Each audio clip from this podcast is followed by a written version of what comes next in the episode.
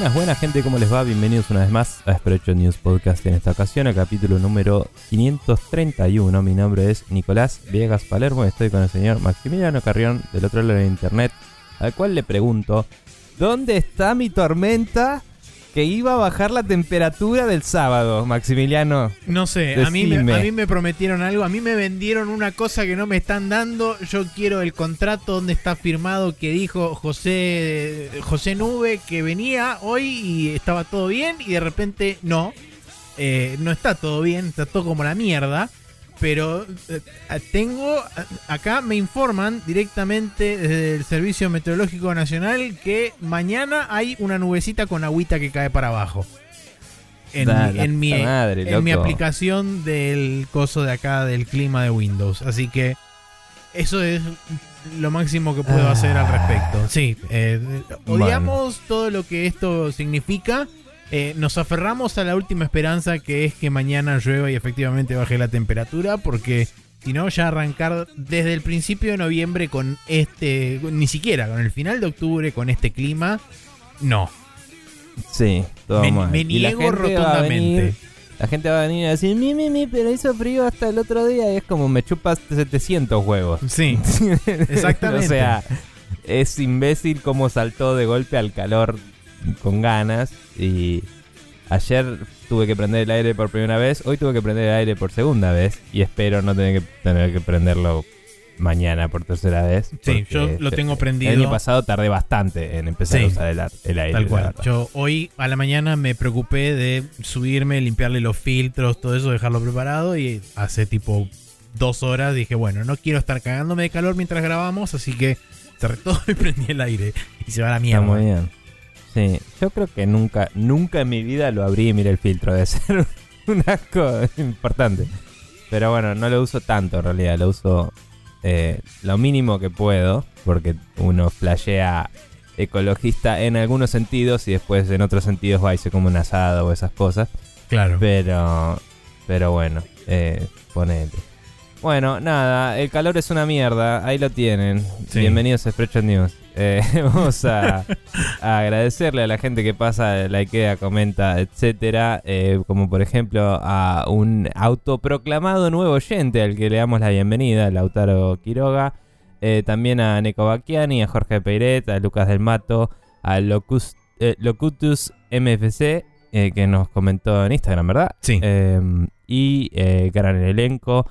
Eh, a Neko también. eh, bueno, vos igual agarraste acá el comentario de Neko, así que déme el comentario, Neko. Sí, eh, Neko, eh, siguiendo su, su thread de comentarios de la semana pasada hablando sobre los juegos que más jugó y qué sé yo, había dicho que jugó literalmente tres juegos este año y son Elden Ring, al que le puso 106 horas, Fire Emblem Three Hopes, que lo colgó a la mitad de la tercera playthrough con 84 horas, eh, y el Xenoblade Chronicles 3, que van 85 horas y recién arranca el capítulo 6. Da- Dice que también terminó el Yakuza 2 Kiwami, que le quedaban como 5 o 6 horas nomás, y adiós. eh, Ah, el juego se llama Adiós, ok, ahí Sí, entendí. se llama Adiós. Eh, es- un juego que se llama Adiós que le duró como media hora. Sí, el Adiós mm, lo tengo ahí en vista hace mucho porque sigo en Twitter al escritor de ese juego. Eh, que también es el que escribió, eh, no sé si todo, pero gran parte de el Hard Space Shipbreaker. ok. Yo lo empecé a seguir por eso cuando me interesé en ese juego. El cual todavía no jugué del todo, por cierto. Pero bueno. Eh, y nada, es un tipo que hace algunos ensayos bastante long form. Eh, no me acuerdo si te pasé uno, que era todo un análisis de por qué Ace Combat es lo mejor y hay que jugarlo. y era como. No, pero me páginas interesa. Y páginas de, de cosas. Después te lo busco porque eh, escribe muy bien y, y está bueno eh, sus opiniones. Em, no lo leí en todo lo de Ace Combat porque en ese momento estaba jugando el Ace Combat 7, que tampoco terminé. Y, mm, y no quería, digamos, influenciarme barra spoilearme demasiado, ponele. Eh, pero bueno, ya, ya retomaré todo eso. Eh, bien. Eh, nada, yo iba a decir eso, que Neko nos, nos resumió sus historias, pero después me avivé que vos tenías el comentario, por eso te lo pasé. Eh, por otro lado, tengo acá un comentario de Lucas del Mato que dice: Vengo un poco demorado por el podcast y no sé si alguno lo probó, pero si no, pero si no les recomiendo fuerte el Marvel Snap, dice. Es un- y me, o sea, lo probé el, Mar- el Marvel Snap, vamos a hablar de eso en los juegos que estamos jugando esta semana, pero me hizo gracia el comentario porque es como que nos recomienda a los dos algo que es todo lo que odias en la vida. Sí, a, a mí particularmente. Junto. Sí, y me hizo gracia que, que nos lo recomendara a ambos, entonces lo destacaba. Dice, es un juego de cartas eh, mobile con partidas cortas, muy bien pensado y que el 99%, 99% del contenido detrás de Paywalls es solo estético, dice. O sea, es free to play, es de cartas y es mobile. Y nos lo recomienda a los Sí, dos, es, me encanta. es la trifecta del antimaxi, básicamente. Eh, Claro, eh, yo lo probé y hay, algo, hay un juego bueno detrás de todo eso, después lo hablamos un poco. Eh, dice, no es el Slade Spire, pero va. Así que nada, ahí está. Gracias por la recomendación, después charlamos sobre eso. Y tenemos una pregunta que nos mandaron que vamos a pasar a la sidequest para contestarla y, y charlar un poquito sobre eso.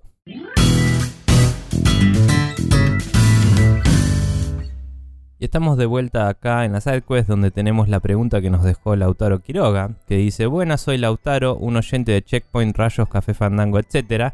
Hace poco los empecé a escuchar y me gusta mucho lo que hacen, pero no pienso escuchar 500 capítulos, que me parece una actitud muy sana de tu parte. Totalmente.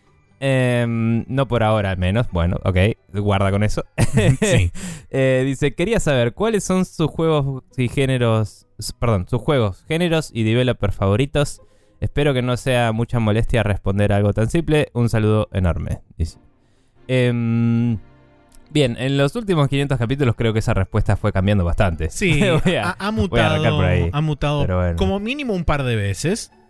O sea, arrancamos siendo en el capítulo 0 ambos super fans de Kojima. Sí. Que yo lo sigo respetando eh, como autor, pero como persona es medio pedante hincha pelotas. Y vos ya no lo, no lo bancás mucho, no que lo, digamos. no lo veo, no lo trago ni en la sopa. Sí, y, mm, pero escuchás el capítulo 0 y estás ahí como, vamos, Kojima, Sí. con el Metal Gear 5. sí. Eh, pero bueno, nada. me- o sea, no te digo escuchar los 500 capítulos, pero quería dar un mínimo trasfondo de... eh, es una pregunta simple, la respuesta... eh, Es más compleja de lo flujo. que parece. Está en un estado de flujo, como dice el Doctor Who. Claro, Eh, exactamente. Eh, bueno, nada, em, por mi parte, yo creo que... eh, eh, o sea, eh, yo ju- juego un poco de todo. Me gusta probar juegos por sus mecánicas y, y su game design. Entonces me gusta un poco de todo. Últimamente estoy bastante, mucho más metido en JRPGs y eso que en el resto de mi vida. O sea, como que ahora que están saliendo muchos en PC y que yo tengo acceso a muchas consolas retro que antes no tenía cuando empezamos el podcast y eso, estoy poniéndome el día con algunos viejos, eh, aprovechando remakes o re-releases de algunos también y jugando algunos de los nuevos. Y además de JRPGs, juegos de acción japoneses que e- en Japón le meten todo cositas de, de JRPG a sus juegos de acción también, ¿no? Tipo, hay conversaciones, hay desarrollo de personajes y, y hay em, en general sistema de leveleo y eso. Pero bueno, eh, jugué algunos character action games y esos que antes no jugaba para nada. No es mi género favorito, pero me, me interesa y me gusta. Eh, y diría que hoy mis favoritos eh, son los, los de Yakuza, que los jugué todos en 2020 y me cambió la vida bastante.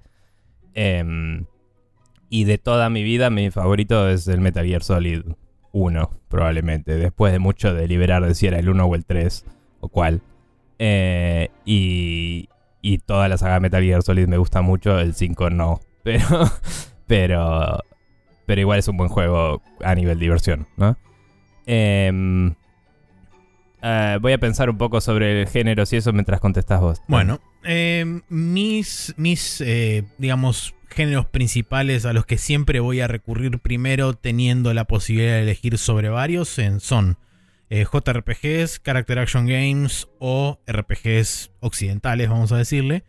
Aunque dentro de esos tres también hay una prioridad bastante asumida que es voy primero por los Character Action, probablemente después por los JRPGs y último los RPGs generales.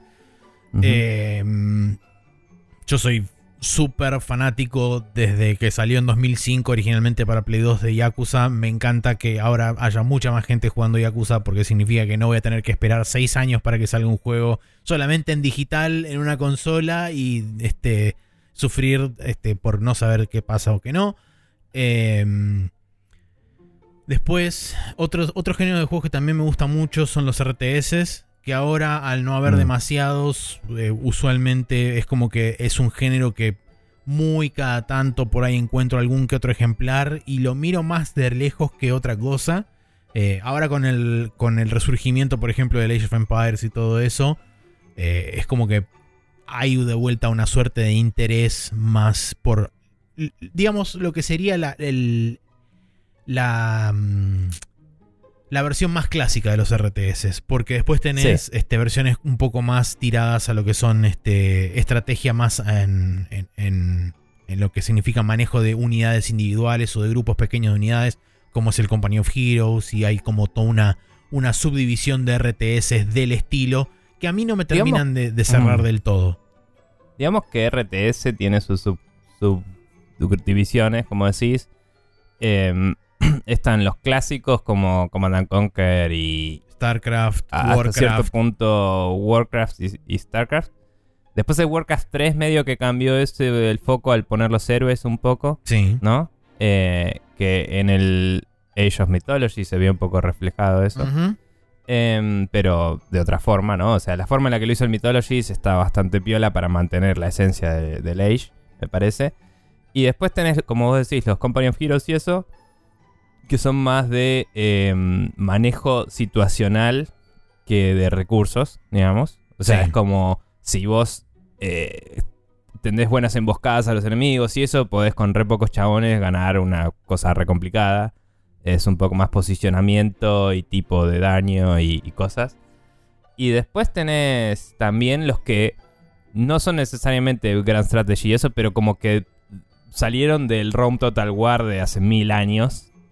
La saga Total Sí. War salió de la nada y medio que abrió el panorama a, che, miles de unidades en, en batalla y vos tenés que ir dominando un mapa que en cierto punto eso existía en algunos juegos como el de Dune o el Command and Conquer era temático, no era realmente así, pero era como que ibas conquistando territorios. Sí, es una. es Pero una en este era más, el, el- el juego en sí es sobre conquistar Claro, eh, territorios. digamos, digamos. los, los, eh, los Total War en general son medio como una, una reducción de un lado de lo que es Civilization en lo que refiere Mm. a em, control del mapa y manejo de recursos y, y control de territorios y demás. Y después tenés una segunda mitad que es RTS, pero devenido de la categoría tipo Company of Heroes y toda esa movida. Sí. Bueno, eh, ambos tenemos un background relativamente, vamos a decirle rico, por buscar una palabra, de eh, PC Gaming Sí. cuando éramos chicos. Y eso también a mí me gustan mucho los juegos de estrategia y a mí me gustan las aventuras gráficas, que a vos no. Eh, A mí me gustan los simuladores, por ejemplo. Sí, que es algo que y- yo había abandonado durante muchísimo tiempo, durante mi pasaje a consola, después de un tiempo largo que tuve PC. Y después cuando volví a PC, eh, empecé a buscar algunos simuladores y qué sé yo, pero digamos que mi verdadero renacimiento, entre comillas, si querés, de el, el gusto por los simuladores vino cuando apareció de vuelta Flight Simulator. Ahí medio que me metí Sí. también en el Euro Truck Simulator. Este, y fue como medio un, un redescubrimiento de ese género que en algún momento de mi infancia había jugado un poco, pero que después me le había perdido el rastro. Yo jugaba bastante al primer Flight Simulator en la compu. Claro. Con- bueno, yo tuve varios o sea, Flight Simulators. Sí. Y, y jugué a alguno más en el medio y jugué al Combat Flight Simulator bastante en su momento. Em, pero bueno, nada. eh, yo juego bastante shooters también. Y shooters multiplayer. Em, que de todos los géneros de PC que a mí me gustan clásicos, tipo aventura gráfica, juego de estrategia y eso. Shooter multiplayer es lo que más se adapta a un estado de vida de millennial de treinta y pico que eh, tiene tiempo pero piensa que no tiene tiempo. Entonces es como, ay, no tengo tiempo para jugar. Y de golpe es como, ah, ahora estoy al pedo, pero no me da el cerebro para meterme en algo súper complejo a nivel estrategia o en una historia muy profunda o darle Claro. un nivel de atención a las cosas. Entonces voy y me cago a tiros y la paso bien. Eh, dicho eso, hace mucho que no juego Call of Duty porque me hincha las pelotas el concepto de bajarme. la camp- las campañas me gustaban de Call of Duty, ¿eh? Pero me hincha las pelotas el concepto de bajarme 50 GB de juego que no voy a usar. porque te- es un puto cliente que te trae el multiplayer y el single en el mismo lugar. Y siempre me va a hinchar las pelotas. Y no lo voy a instalar jamás. Algo Mm. así. Claro. Creo que ahora están un poco finalmente dándose cuenta de que eso es medio opcional cuando hicieron el Warzone y todo eso. Pero ahora no banco Activision como empresa, así que pequeño detalle. Em, pero sí he probado muchos juegos y he jugado en su momento el Overwatch 1 bastante antes de que se volvieran unos hijos de puta también en Blizzard o que nos diéramos cuenta de que lo eran. Sí. Eh, y cosas por el estilo. Em, así que nada. Y, y como dije, me gusta probar un poco de todo. Pero en cuanto a género favorito, diría que hoy en mi vida es eh, juegos japoneses. Porque los japoneses eh, van un poco menos por lo que vende y un, y un poco más por lo que les gusta. Es una generalización muy grande esa igual. Porque Sí. están claramente haciendo lo que vende. El tema es que lo que venden ellos es mucho más original que el resto de la industria.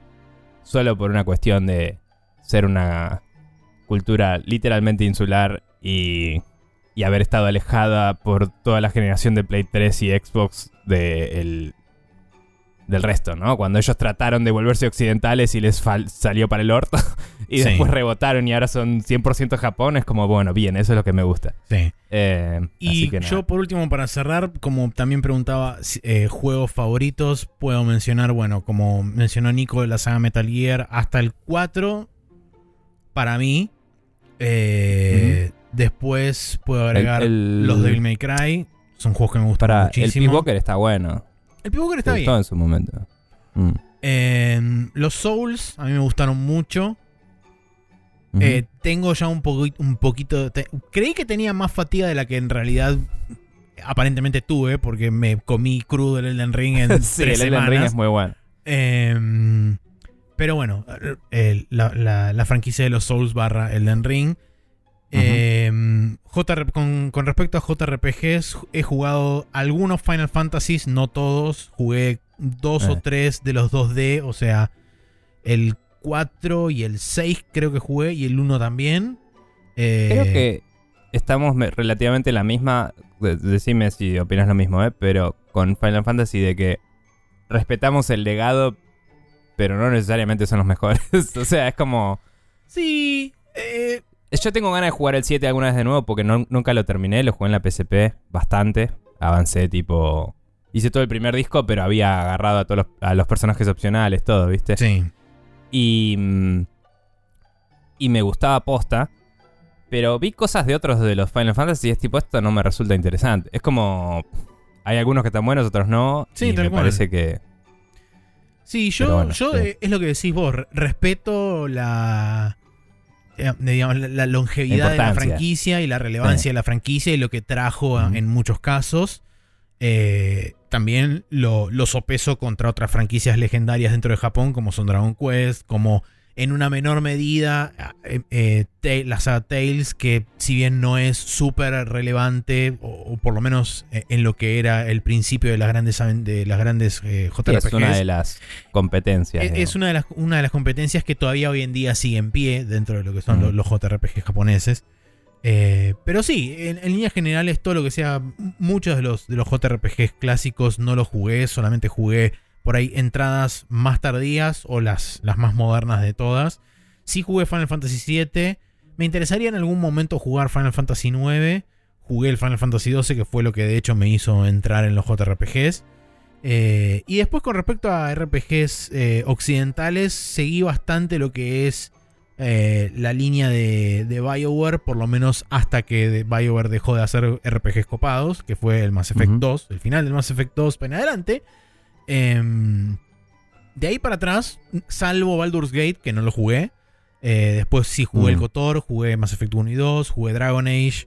eh, lamentablemente jugué Dragon Age 2. em, y después, bueno, la saga de Witcher Y- también. Y jugaste el Inquisition también. Y jugué el Inquisition, sí. Del cual, Mm. si me preguntás lo que sea, no, me, no te sé decir absolutamente nada. Yo no lo jugué y estoy seguro de que es lo mismo que vos. Probablemente. o sea, porque fuimos a ese evento de lanzamiento del juego. Tenés razón. Hace muchísimo y tiempo. probablemente de eso y es, de lo único como- que me acuerdo. Ah, cierto, se podía controlar con control. Y creo que había un poder que era verde. Y eso es todo lo que recuerdo. Estamos casi a la par, Eh, sí. Eh, y bueno, como mencioné, el Witcher, eh, Mm. que el Witcher 3, tanto, bueno, el Witcher 1, 2 y 3, ah, para Sí. mí me, me encantaron los tres juegos. Eh, lamentablemente no puedo decir lo mismo de CD Projekt como empresa, después de varias cosas que nos enteramos Mm. este, recientemente. Em, el Witcher también es un juego que jugamos muy al principio. eh, Fue antes del podcast, pero muy al principio de nuestra amistad. Sí. Eh, jugamos los dos al Witcher. Ujú. Y creo que lo jugaste un cachín antes que yo. Esto lo hablamos varias veces. Pero eh, el mismo año lo jugamos, tipo el año que salió o el siguiente, no me acuerdo. El 2007, 2008 lo jugamos Sí. y nos re gustó. Y mm, después cuando salió el 2 fue como, no, boludo, ¿viste el trailer? vos?" Y, tipo, Sí. así. Y, y nada, el Witcher también está bastante alto ahí. Eh, para mí Metal Gear sigue siendo más... eh, eh, quizás es un tema de mm, duración de horas de los juegos, ¿no? Es como el Metal Gear 1, a mí me gusta todo entero y es un juego corto que tiene sus problemas y es viejo, lo que sea. Pero digo, el Witcher tiene momentos altibajos y eso. eh, más allá que envejeció peor que el Metal Gear 1, el Witcher 1. Por supuesto. Pero bueno, more on that later.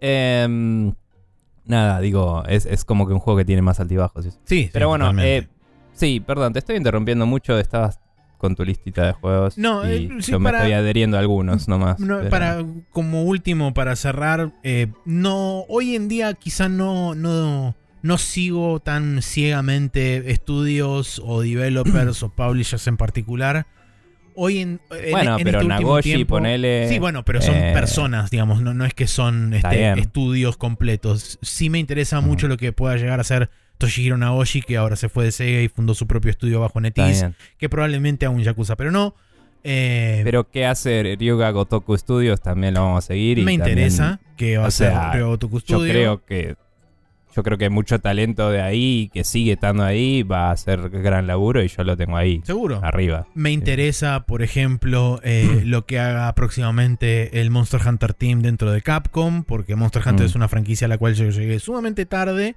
Este, Sí. Y no por falta de recomendación, admito. Eh, Eh, sí, sí, está the record, no te preocupes. por eso. Em, eh, bueno, otro juego, perdón, un juego que sí salió medio de la nada y a mí me voló mucho el marulo cuando salió fue el XCOM. Sí. El XCOM es un juego que me gusta mucho, que cada tanto lo reinstalo y vuelvo a jugar y pierdo y no gano nunca. y, y me encanta. Y el XCOM 2 no me gustó tanto. Eh, me parece que los cambios que hicieron para darle un tono más serio lo hicieron menos juguetón o más estresante. Eh, eh, para mí era un juego que era relajante, era medio como. como.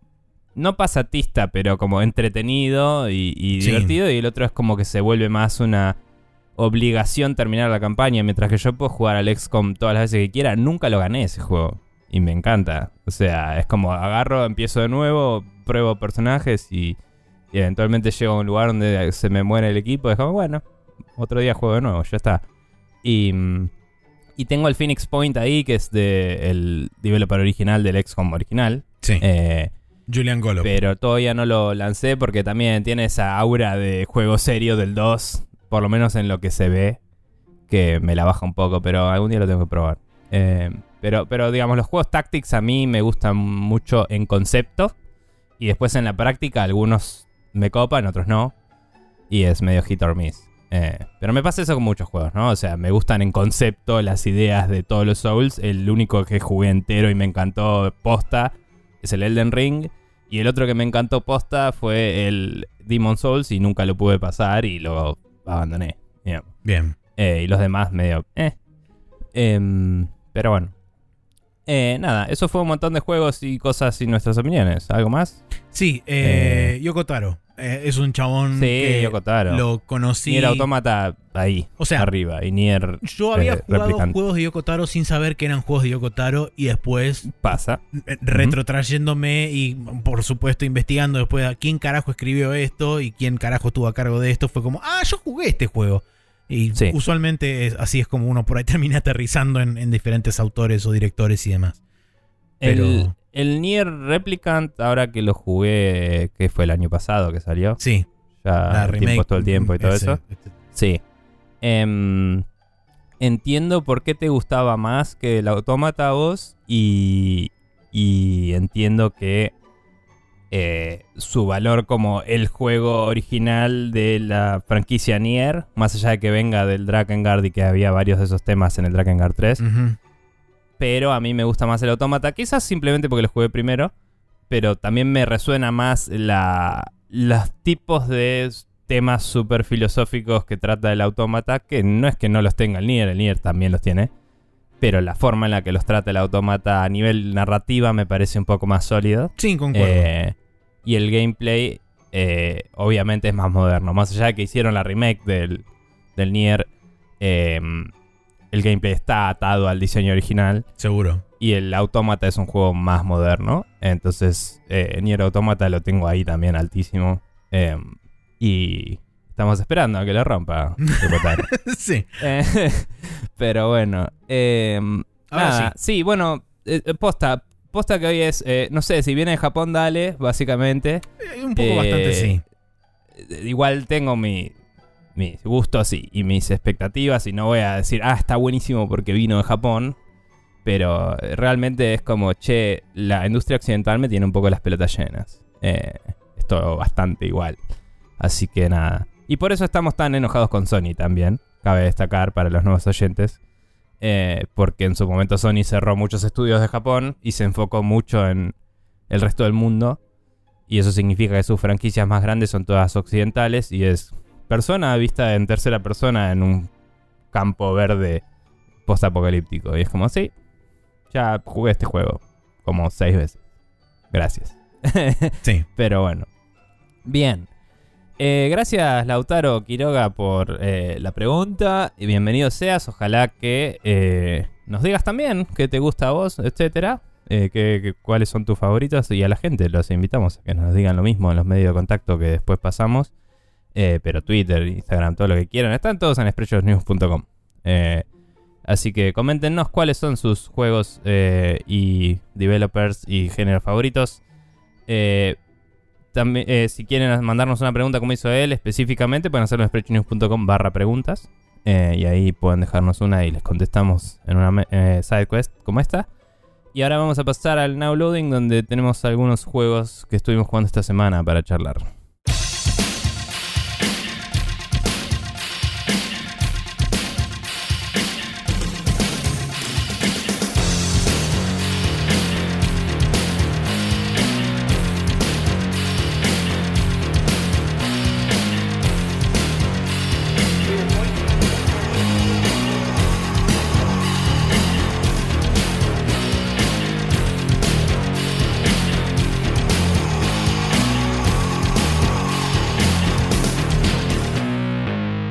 Estamos de vuelta acá en el Now Loading, donde eh, estuvimos jugando varias cosas. Eh, si querés arranquemos con que probamos un poco la expansión de la Ascent. Sí. Eh, no la terminamos, pero es cortita. O sea, creemos que estábamos yendo más o menos hacia el, el endgame ya de esa... Asumimos que sí. Es como un área nueva a la cual vas a través de una nave. El área nueva es súper densa, muy bien diseñada, es muy linda. Eh, hay muchos NPCs haciendo nada, así, tipo viviendo ahí. Y, y después eh, en esa área nueva hay como unas... eh, es toda una ciudad, digamos, nueva. Eh, y básicamente do- donde empezás tenés un store y eso de cada tipo en un pequeño hub chiquito donde se centraliza todo lo que normalmente usarías de upgrades, de comprar armadura, arma, etc. Y después salís, hay un par de NPCs con los que por ahí te pueden dar quests y hay unos ascensores que te llevan a una parte de la ciudad que es hostil. O sea, salís de ahí y sacás el arma y seguís estando en la misma ciudad, pero en esta parte te puedes cagar a tiro. Claro. Y está súper bien diseñada con- en, en correspondencia de todo el resto del juego. Pero como está pensado para después del final del juego, el gameplay es súper frenético. Hay una cantidad imbécil de enemigos. eh, Sin justificación mm, temática fuerte, en mi opinión. Ta- no- Mm. como estábamos jugando en co-op, tampoco me paré a leer todos los diálogos bien y todo, como quizás hubiera hecho en single player. Pero. No, yo mm, después te cuento qué me pasó en, en mi experiencia single player porque jugué una parte de vuelta porque eh, esencialmente cuando jugamos cooperativo no se acarreó el progreso de mi lado, entonces tuve que arrancar de cero de vuelta. claro, porque estaba hosteando yo. Exactamente. Ok. Em, o sea, eh, para quien no sabe, el progreso del personaje, o sea, uno le velea cuando Sí. juega en la partida del otro, pero el progreso del save es individual. Claro. Em, Tanto de inventario como de experiencia, eso, ese progreso lo acarrié Sí. completo. eh, y bueno, nada, lo que sí nos pasaba era un poco eso, ¿no? Enemigos medio bullet spongy, muchos, y eh, súper difícil en comparación al resto del juego, honestamente. Sí, Eh, tuvimos un par de crashes que no nos pasó tanto en el juego. No sé si será un tema de eh, simplemente falta de... O sea, quizás ya lo hayan parcheado, ¿no? Porque eso no había salido al público todavía, entonces quizás no se habían expuesto a tantas configuraciones de hardware y no habían detectado los puntos de falla como si el juego que ya tenía un año y pico de parches, ¿no? Em, y nada, la verdad, igual dentro de todo sólido, pero acabando de terminar el juego recién, eh, a mí me parece que es un poco demasiado de una y le falta un poco de ramp up, ¿no? De, de- de- a Sí. nivel. A nivel. eh, No es un juego narrativo, pero digámosle a, ni- a nivel narrativa o curva dramática, si querés.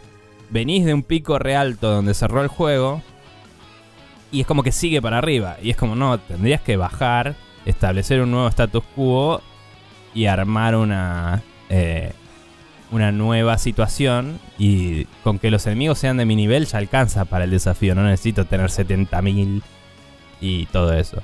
Hay un par de nuevos enemigos y, y hay un par de diseños nuevos y armas. Hay armas melee. que hay un Sí. martillo, una katana y no sé si había algo más. ¿Encontraste algo más vos? no, por lo menos de lo que recorrí yo Mm. por mi cuenta no, no encontré nada nuevo. Es un sistema competente de arma melee. No, no se va a la mierda. Em, pero está bien.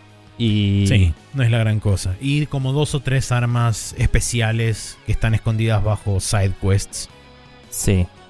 Eh, y bueno, ese también es otro, es, digamos, no sé si decirle crítica porque por ahí es muy fuerte, pero es otra, otro punto, digamos, medio en contra del juego que te dan un arma sin actualizar, sin nada, Ah, y es un arma sí. que esencialmente no pega. Entonces vos estás eh, intentando bajar enemigos de nivel 30 y pico promedio y vos estando a nivel 32, 33 y el arma pega como si fuera de level 1 y es como, y no. Sí, es una mierda porque eh, sí o sí la expansión, como dijimos, se juega después de ganar el juego. Sí, Y el arma que te dan, te la dan en nivel 1. Y en nivel 1 tiene daño como si fuera un arma nivel 1 a principio del juego original, ¿no? De la, exacto. De la expansión. Entonces, honestamente, no sé si tenían alguna limitante de motor o si es un tema de balance de los eh, modulitos que usás para upgradear las armas, que querían que los gastaras o qué. Pero Que cabe decir Eh, que son muy generosos en, con, este, en la expansión sí. Sí. Hay mucho. con específicamente dos de los tres tipos de módulos que puedes, este, que puedes usar. Porque el módulo básico, que te lo dan bastante eh, generosamente durante el juego base, acá hay, muy, hay bastante faltante y eso lleva a que estés medio como este, coartado de la posibilidad de subir armas porque tenés las versiones más avanzadas de los upgrades, pero no tenés la versión básica. Entonces no lo puedes subir hasta el mínimo para poder utilizar las versiones más avanzadas. Sí, porque no es de esos juegos que una versión avan- avanzada cuenta como 5 de la base, ponele o algo Sí. así, de que hubiera resuelto el problema. Están un separados poco. por tiers esencialmente. Sí. Eh, esto me parece que sí es un problema del motor, de que como los enemigos son de cierto nivel, su sus loot box, sus loot tables tienen Mm. Sí. sí o sí niveles altos. Entonces, para eso es como, bueno, arrancar el, dame el arma en nivel 5, ¿entendés? Se Claro. resuelve el problema totalmente. Pero, no sé, Eh, me parece que eso fue un oversight de parte de ellos y que lo tendrían que considerar arreglar. Sí, un último adicional de mi parte. Cuando arranqué la primera sesión solo después de haber jugado con vos como host, eh, lo que me pasó fue que esencialmente se me desactivó eh, todas La las... toda- no, no, no, todas las tabs de, de todo, tanto del códex como del mapa y todo eso, como no vistas. O sea, me las tagueó como no vistas. Entonces, cuando abrí el mapa, me volvió a tirar el tutorial como cada vez que me, que me unía a tu sesión este, como, como guest. que eso también es otro problema. Cada vez que vos te unís como, como, como guest a una sesión de un host, cuando abrís el mapa te va a aparecer el tutorial del mapa que tenés que sacar. Cuando pasás a la mm. parte de armadura y equipamiento, te aparece el tutorial de armadura. Es como si fuera la primera vez que abrís el juego. Y esencialmente cuando yo inicié una sesión solo, después de haber jugado con Nico, me pasó exactamente lo mismo. Después se solucionó, o sea, me lo tagueó como mm. visto. Pero la primera vez que lo abrí de vuelta como... Sí, es un embole y pinta pinta simplemente ser una combinatoria de que el World State es el que retiene los tutoriales, pero también está instanciado por cuenta. Entonces, cuando vos te unís a mi juego, claro. mi World State no tiene que vos tildaste los tutoriales o algo así. Porque no debe retener múltiples usuarios y cada, cada sesión es única y se debe destruir al, momento de. Eh, entonces, nada, es, es, eh, eh, es, un juego que tiene sus problemas. Igual es muy divertido, igual se ve increíble, igual está súper bien diseñado. Me parece que la expansión no es que me. Ay, no, qué mierda, me parece malísima. Pero podría haber sido bastante mejor con cambios relativamente menores. Eh, lo colgamos en una parte en la que nos venían 700, 800, 500, 1000, 428 robots seguidos. Y perdimos como tres veces seguidas. Yo no lo pasé, pero estuve cerca y descubrí que creo que hay una habilidad que nos puede seguir mucho, que es la habilidad de hackear enemigos, donde vos haces que peleen para tu ah. bando entonces durante unos 40 segundos, una cosa así, dependiendo de el, Esa es una de la expansión, ¿no? O ya estaba. Creo que ya estaba, pero no estoy seguro. Mm. Puede ser que sí, que sea de la expansión. Pero bueno, yo con esa llegué hasta los 40 segundos, 30 segundos y me mataron. Así que creo que pudiendo alternar con esa podemos llegar a hacer algo. Capaz hoy o mañana podemos probar de nuevo. Sí. Em, así que nada, eh, ese es el update de The Ascent. Eh, así que eso.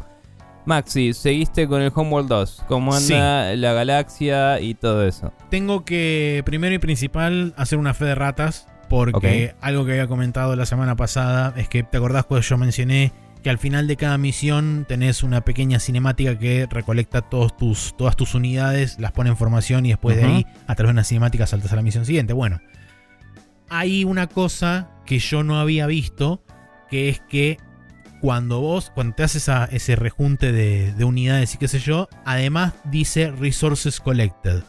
Y yo interpreté por mi cuenta que ese Resources Collected se refería a mis, mis aeronaves, mis naves espaciales y demás. Pero no, también se refiere a los recursos del mapa. Lo que no estoy ah. seguro es si la recolección de esos recursos es de todos los recursos del mapa o es solamente los debris de naves que destruiste a lo largo de la misión. Eh, eso es lo que no tengo claro.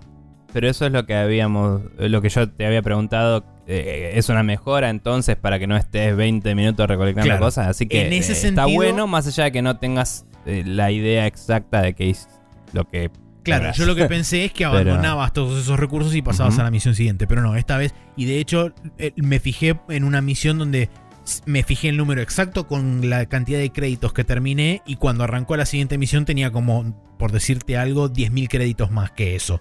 Entonces es como, bueno, ok, claramente alguna cantidad de recursos de alguna parte del mapa juntó. No sé si es todo, no sé si es una parte, pero algo juntó. Lo único sí malo es que no tenés tiempo de managear si querés craftear otras naves y eso. Claro, eso sí. Eso quizás se podría haber resuelto con un menú en el medio o algo de tipo.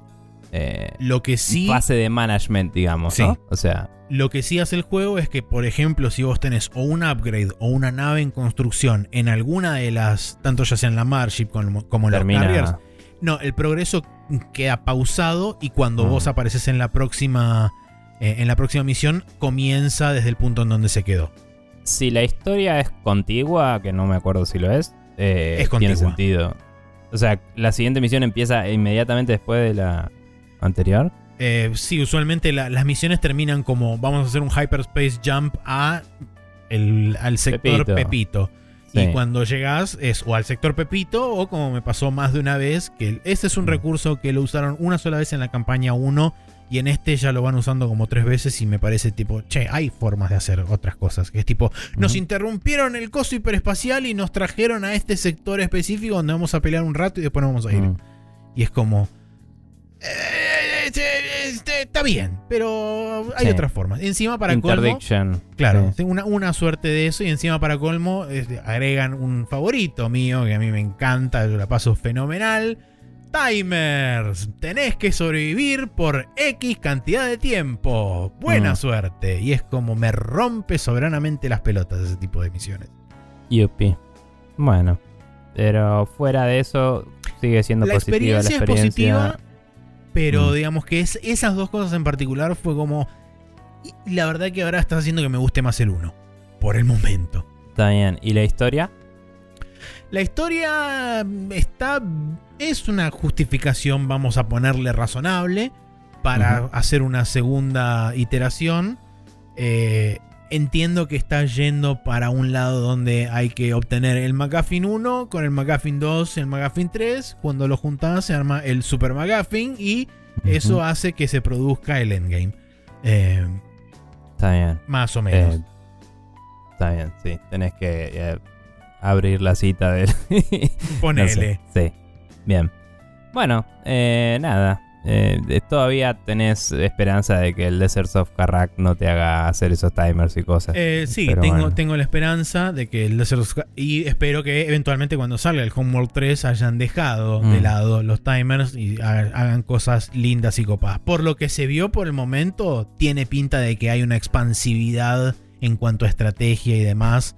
eh, por el tema de que tipo podés pasar por entre medio de los debris de naves Sí, pseudo- eso se ve increíble. yo. Y, y no sé cómo va a funcionar la cámara y todo, pero sí, señor. Banco eh, granmente todo ese, sí. toda esa movida. Capaz hay que ponerle en modo rayos X o algo para no tener que clipear la cámara y tener problemas, ¿no? Supongo Pero que sí, que un modo mínimo, un modo outline de las naves o algo así Sí. cuando están pasando. nada, pero eh, eh, el Homeworld tiene un vibe único Totalmente. que me parece que hace mucho heavy lifting del juego. No digo que el juego sea malo, pero digo, el juego es viejo.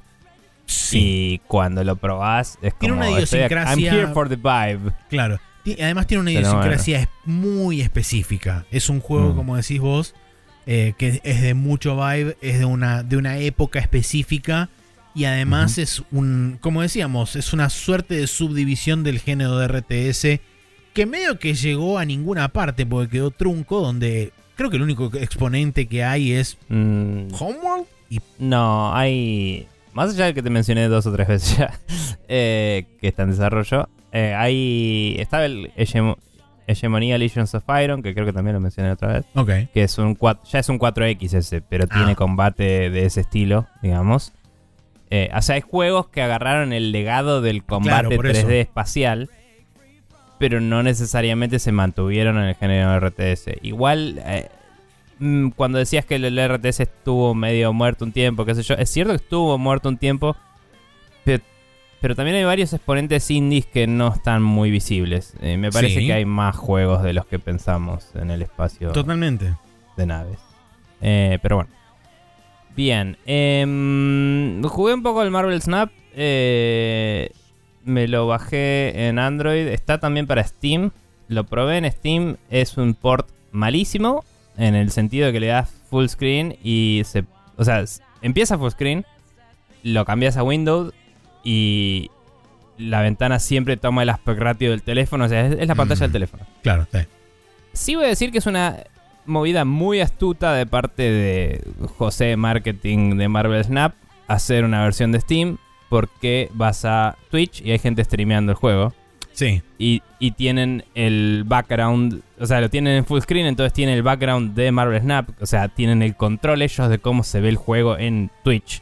que Claro. Eso con juegos celulares es medio raro. Y es literalmente el mismo juego. Entonces la gente ve eso, le gusta y puede ir y jugarlo en su celular, aunque no tenga una compu. Eso es muy astuto de su parte. Eh, el juego está bueno. Em, tiene muchas movidas de progresión y eso que interactúan de muchas formas. Es un juego free to play. Tenés dailies, tenés weeklies, tenés eh, misiones que rotan cada creo que 6 o 12 horas. tenés cosas gratis que te dan cada tanto por entrar, tipo sign-in bonuses y eso. Y tenés eh, nivel de em, progresión de Battle Pass, nivel de tu colección de cartas, que eso te destraba boludeces.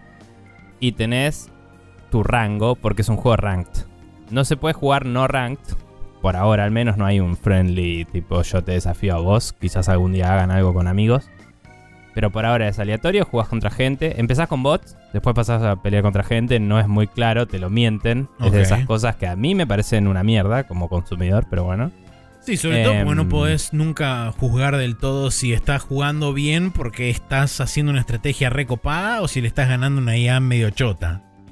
Eh, sí, y mm, básicamente te das cuenta cuando empezás a jugar con gente cuando los nicknames empiezan a ser más locos. Claro. Eh, Sí. y, y nosotros siendo argentinos no parecen tener muy localizados los nombres de los bots, entonces había mucho John y boludeces. Pero mm, después por ahí empezás a encontrar, no sé, Francisco, Pepito o nombre falopa, porque son gente que está conectada en Latinoamérica. Sí. Pero por el nivel de juego que es, tampoco necesitan necesariamente machearte por área. Seguro que lo hacen porque es más fácil, Claro. pero, pero ni siquiera habría un problema de delay muy grande si no, no- no es un shooter, no es nada de eso. Así que podrían empezar a hacer después global matchmaking si les tiene sentido. Pero bueno, en resumen, el juego es cuando vos entras a un, a un match, tenés tres lanes, digamos. Eh, tenés tres eh, locaciones, se llaman, que están en el medio. Que eh, vos tenés que poner tus cartas ahí. Puedes poner hasta cuatro cartas. Y tu rival puede poner hasta cuatro cartas en la misma locación. Y el que tiene más puntaje al final del, del juego, en las tre- entre las tres locaciones, Sí. gana. Si hay un empate de yo tengo una locación, vos tenés una y empatamos la otra, el total de, de puntos gana. Entonces, eh, que a veces me parece que lo deberían visualizar mejor porque a veces no queda muy claro eso. O sea, parece que está ganando uno, pero si contás, te das cuenta de, ah, no, ganó el otro. Pasa que no destacó el número que perdió en esta locación, que era 11, Claro. y el otro cuando perdió en esta otra locación era 5.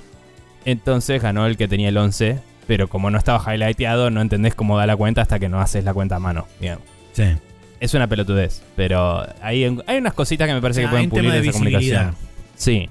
Entonces, un par de veces me sorprendí que gané y después dije, ah, claro, porque acá tengo tan número y el otro tenía tal. Pero me sorprendí, no, no lo pensé. Eh, y nada, fuera de eso, las cartas tienen un costo, porque Magic the Gathering existe, Por supuesto. y un- una fuerza, ¿no? Y muchas cartas tienen habilidades, no todas. eh, y las habilidades varían entre habilidades permanentes, eh, ongoing, digamos, y habilidades cuando la carta se revela. Eh, y después las tres locaciones que hay son todos eh, basadas en lugares de cosas de Marvel. tienen efectos secundarios. Por ejemplo, hay una que dice, bueno, las cartas de, mm, de que cuestan 6 pasan a costar 5.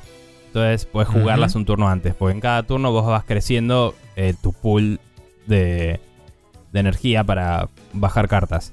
En el turno 1 puedes bajar ca- carta de nivel 1, en el 2 de 2, así hasta el 6. El 6 es el último turno por default. Después hay locaciones que dicen, este, este match tiene un turno más. Entonces de golpe tenés un turno 7. Y eso significa que tenés que cambiar tu estrategia casi entera. Porque a veces estás apostando mucho a en el turno 6 dar vuelta al tablero. Y tener un turno más le da al otro la posibilidad de volver a darte la vuelta. Eh, es interesante como las locaciones te cambian la estrategia. Eh, hay locaciones que te dejan em, poner... eh, que, hacen que, que agarran algo de tu mano y lo ponen ahí automáticamente. Hay locaciones que spawnean bichos ahí al favor del que va ganando, ponele, no sé, cosas así re locas. Y, y todos esos modificadores tenés que ir teniéndolos en cuenta porque las locaciones se revelan de alguna por turno. El primer turno se revela la primera, el segundo la segunda, el te- tercero la tercera. Entonces hay veces que una locación te dice, si pones una carta acá, tiene una chance de ser destruida. Y esa en general es la segunda o tercera de las locaciones. Eh, no, no estoy seguro si hay una racion- racionalidad de eso. Pero bueno, digamos, si miraste la primera y no es, tenés una chance de que las otras tengan algo así negativo. Entonces decís, bueno, voy a bajar ahora una carta en una locación que todavía no sé qué hace para que esté a salvo, porque ahora no está esa regla en juego. Yo pongo la carta y hasta que esa locación no se revele, no, no le afecta. Pero para después se revela esa locación y dice, las cartas acá tienen menos 2 de ataque. Y vos pusiste una carta de 1. Eh, esto no es muy radial, ahora terminó y pasamos a otra cosa. Pero bueno, ponele que pusiste una carta de 1 en una cosa que después aparece la regla y te dice, todo acá pasa a tener menos 2. Entonces de golpe... eh, De golpe tenés menos un punto si está ganando el otro con 0. ¿Entendés? Entonces tenés que tener cuidado de eh, tener una estrategia para, para dar vuelta a una decisión que tomaste cuando sale un plot twist así. Y tiene un poquitín de apuesta el juego. O sea, cuando estás em, ganando, puedes apretar un botón arriba para incrementar la diferencia que vas a hacer en tu rango cuando ganas. Vos sos rango bronce, ponele, y estás cerca de pasar a silver Sí. que no es mi caso todavía, pero ponele que ese es el caso, y vas ganando, apretás un botoncito y podés ganar como más nivel cuando ganás.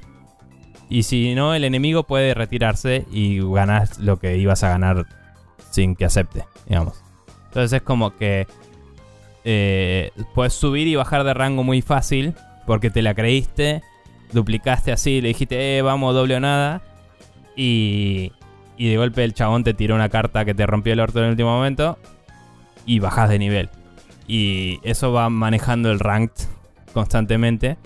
Y me parece una mecánica interesante, pero también es loco porque está incentivando como mecánica válida el abandonar una partida, lo cual es extraño. Eh, igual las partidas duran como 5 minutos y puedes jugar en cualquier momento y siempre hay alguien para jugar. Así que, nada, es entretenido.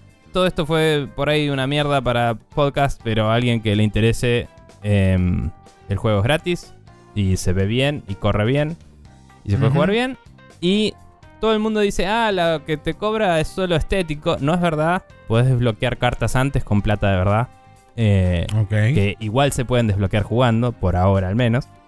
Y todo el Battle Pass, cada una de las cosas del Battle Pass, tiene un iconito que dice free, implying algún día va a haber otro iconito que no dice free. Claro. o sea, el Battle Pass inicial es gratis, pero no me sorprendería que cuando termine esta season, que es la season de lanzamiento, haya o un Battle Pass gratis y uno pago, o algunas cosas del Battle Pass gratis y otras pagas. Eh, pero ahora están en, en etapa de adopción de jugadores. Entonces está bastante benevolente el juego. Eh, y sí voy a decir que con todas las progresiones que tiene, constantemente estás desbloqueando cosas, sobre todo al principio principio. Pero se siente como que cuando te estás estancando en el gameplay, si vas y cumplís las misiones diarias y eso, ganas suficientes bonuses chiquitos para pasar al siguiente nivel de colección, que eso lo que hace es desbloquearte nuevas cartas. Entonces a veces sacas una nueva carta que te permite cambiar la forma en la que jugás y destrabarte cuando estabas trabado. Claro. Eh, y está bueno que te deja armar más de un mazo. No tenés que estar modificando tu mazo constantemente, puedes tener bastantes mazos y elegís el que quieras. Y, y si no te está gustando cómo estás jugando con este mazo, vas armándote otro y cuando lo tenés listo, eh, seleccionas ese y jugás con ese. Claro. Eh, así que nada, estaba bastante bien. Eh, no sé cuánto tiempo lo seguiré jugando. Es medio. Sí, es Paco, pero a la vez es como, eh, tengo mejores juegos para jugar. claro. Eh, pero cuando estoy al pedo y tengo tiempo para matar, es una buena opción. Eh, léase en el baño, etc. Eh, y bueno, hablando de matar tiempo, también jugué más al Vampire Survivors y aparentemente tiene más de un mapa. Y, o sea, me destrabó un segundo mapa y de golpe apareció una lista de otros mapas que no tenés todavía, que antes no veía esa lista. Y fue como, ah, hay un montón de cosas en este juego. Y nada, jugué bastante más. Y me gustó que el primer mapa es medio espacio no euclidiano, que si te vas por la derecha salís por la izquierda, y si te vas por arriba salís por abajo. Pero el segundo mapa es un pasillo infinito. Ok. Y, y eso cambia qué personajes te conviene jugar, porque como te comenté la otra vez, algunos tienen un látigo que Sí. pegan para los costados, por ejemplo. Y de golpe ese es mucho más conveniente que los que tiran para todas las direcciones. Porque la mayoría de los enemigos te vienen de la izquierda y de la derecha, aunque obviamente hay un poco de altura en el mapa. No, no te conviene disparar para arriba y para abajo, te conviene ir lateralmente. Claro. Entonces de golpe cambias qué armas te conviene tener, qué personaje te conviene te usar según la el mapa. estrategia, esencialmente. Y me pareció buenísimo. Me pareció súper copada la idea. Pensé que iba a ser otro mapa temáticamente y capaz que iba a tener otros enemigos y fin. Pero no, cambió la forma de jugar. Y eso es interesante. Así que nada. Quería mencionarlo al pasar ahora que me acordé. Pero bueno. Está bien. Bien, jugamos al Persona 5 Royal. Empecé. Bien. Em, yo eh, no terminé todavía el primer arco argumental con el primer boss. El primer palacio, ahí. esencialmente. Sí, estoy ahí nomás. Eh, me dio un poquín de paja que es como a cada rato entro al palacio y es tipo, hay que escapar. Y, y es como, ¿por qué estoy entrando 50 veces al mismo lugar? Em, pero tengo es el entendido que tutorial. Sí, tengo entendido que después te dejan la libertad de si querés ir y hacer todo el palacio de una y te cuesta una sola noche en la historia, pero es jodido y que y, y es larguito y complicado. Así que nada, después regularé el tiempo yo, supongo, pero el, el tutorial se vuelve un poco tedioso, pero a nivel narrativo está bastante bien, como se desarrollan los personajes, todo. Corregime si me equivoco, pero la piba flaquita pelirroja claramente es de Royal, ¿no? Sí. Porque aparece en un momento medio random, en una cinemática cortita que está bastante bien. Y eventualmente muchos personajes la mencionan como, ah, esta persona relevante que nunca está en ningún lado. Eh, pero es como en el área tutorial no está casi nunca. Eh, Está solo en esa cinemática, pero muchos la mencionan como diciendo, esta es una persona 100% canónica y existente en este lugar. Claro. Y inclusive eh, hicieron diálogo para el boss del primer palacio hablando de la mina. Y gente mencionando la relación de ese con la mina también. Porque nada, es medio mujeriego el primer malo y es parte del plot. Em, y me pareció bueno la forma de, aunque se nota, de, de canonizar el personaje como bueno. eh, Está Y- puesto y con es- calzador. Claro, me hizo acordar a cuánto. me hizo acordar cuando en Scrubs, esto es una cosa que capaz que alguno entiende, pero bueno. En Scrubs había un capítulo que eh, el protagonista JD conoce a una mina que se llama Kim, que es una rubia que está hermosa, como casi todas las, las coprotagonistas de Scrubs. Y, y le dice, ah, no te vi nunca. Y es tipo, ah, es porque estaba casada y vos no ves gente que tiene anillos en el dedo. Y es tipo, ¿qué? Y dice, sí, estoy acá desde tu primer día. Y aparecen tipo flashbacks a los primeros capítulos. Está la mina re copy-pasteada. ahí, tipo, y el chabón estaba en el ascensor en un momento. Everybody was kung fu fighting. Y estaba la mina re recortada así con cara de qué carajo está pasando acá. y bueno, nada, medio así. Em, así que nada, me, me gustó mucho cómo compusieron eso. Y me está gustando mucho la historia. Y el momento en el que dice estoy muy cansado, debe ser por el metaverso, me paré y aplaudí. y eh, la estoy disfrutando mucho todo. Maxi. Bueno, yo tengo un par de notas. Eh, claramente esto lo empecé a jugar porque eh, el Bayonetta 3 no está disponible todavía. O sea, está disponible para jugar, pero no juega. Esencialmente, en la Super Switch recontra legal y Ah, super ok. 100% este, desbloqueada legalmente y todo eso. Bueno, oficialmente salió ayer. Así que quizás alguien Sí, no, igual cosas. todavía la gente de Yuzu dijo que van a tomarse por lo menos 4 o 5 días porque no es un no es un arreglo trivial aparentemente el que le tienen que hacer al No, emulador. no, está bien, pero también me pregunto qué tienen que hacer un save phase y no sacar un parche para el emulador que soporte un juego que técnicamente no salió todavía. Eh, mira, el Xenoblade nada. Chronicle 3 corría desde día 1, mejor dicho, desde, desde, desde semana Pe- menos 1. Pero le habían hecho parches para Xenoblade. No. Eh, Bueno, eh, eso andaba porque ya estaba emulada la Switch. claro. A lo que voy es, encontrás un problema con el Bayonetta. El Bayonetta oficialmente no salió. Si vas y haces soporte para el Bayonetta antes de que salga, estás avalando la piratería. Básicamente. Sí, Igual sí, puede haber sido alguien que rompió el Street Date, etcétera. Sí, en China fue. Pero a lo que voy es. El developer va- tendría que justificar de dónde sacó una copia del Bayonetta para probar también. Sí, Por supuesto. Sí, sí, sí, está clarísimo. Nada. Bien. Pero bueno, bueno. sí, jugaste el Persona. Fuera, fuera de real. eso, sí. eh, mi idea iba a ser jugar un toque al persona y después dedicarme 100% al Bayonetta. Como el Bayonetta no lo puedo jugar todavía, me dediqué a jugar 100% persona. Por ende, Bien. llegué hasta prácticamente la boss battle del primer palacio. En parte Bien. porque Estamos ya la como, misma, me parece. ya como había jugado el primer juego este, en su momento, eh, la, la versión base, mejor dicho, algunos recuerdos medio vagos tenía y al- algunos tutoriales medio que los pasé rápido porque sabía de qué trataban, como el tema del todo el tema de las habilidades, las debilidades, los temas del- de qué es un- ah, eh, los elementos, el, el weakness, cómo causar un technical, cómo hacer los hold-ups y todo ese tipo de cosas, hablar con los enemigos, capturarlos y toda esa, toda esa Sí. movida. Yo llegué Em, hasta más o menos por ahí y conseguir a. No me sale el nombre de la chica que se pone el traje de Gatúbela, básicamente. Eh, Panther o Anne, Sí, Anne. Eh, hasta ahí llegué, básicamente. claro. Eh, al momento en el que decidís ir y enfrentar al malo con Anne, Claro, que sí, sí. parece ser el último. eh, eh, eh, la última parte Hay una de infiltración más después de eso. Bueno, eh, creo que estoy por ahí, si no me equivoco, Bueno. tengo que retomarlo. Eh, Una de las, de las cosas que yo recuerdo en su momento, y, y, digamos, comparándolo con la versión esta Royal, es que es bastante más claro en los límites de qué puedes hacer, cómo y en qué momento del día. Algo que no quedaba del todo claro. Y además era bastante más restrictivo en este.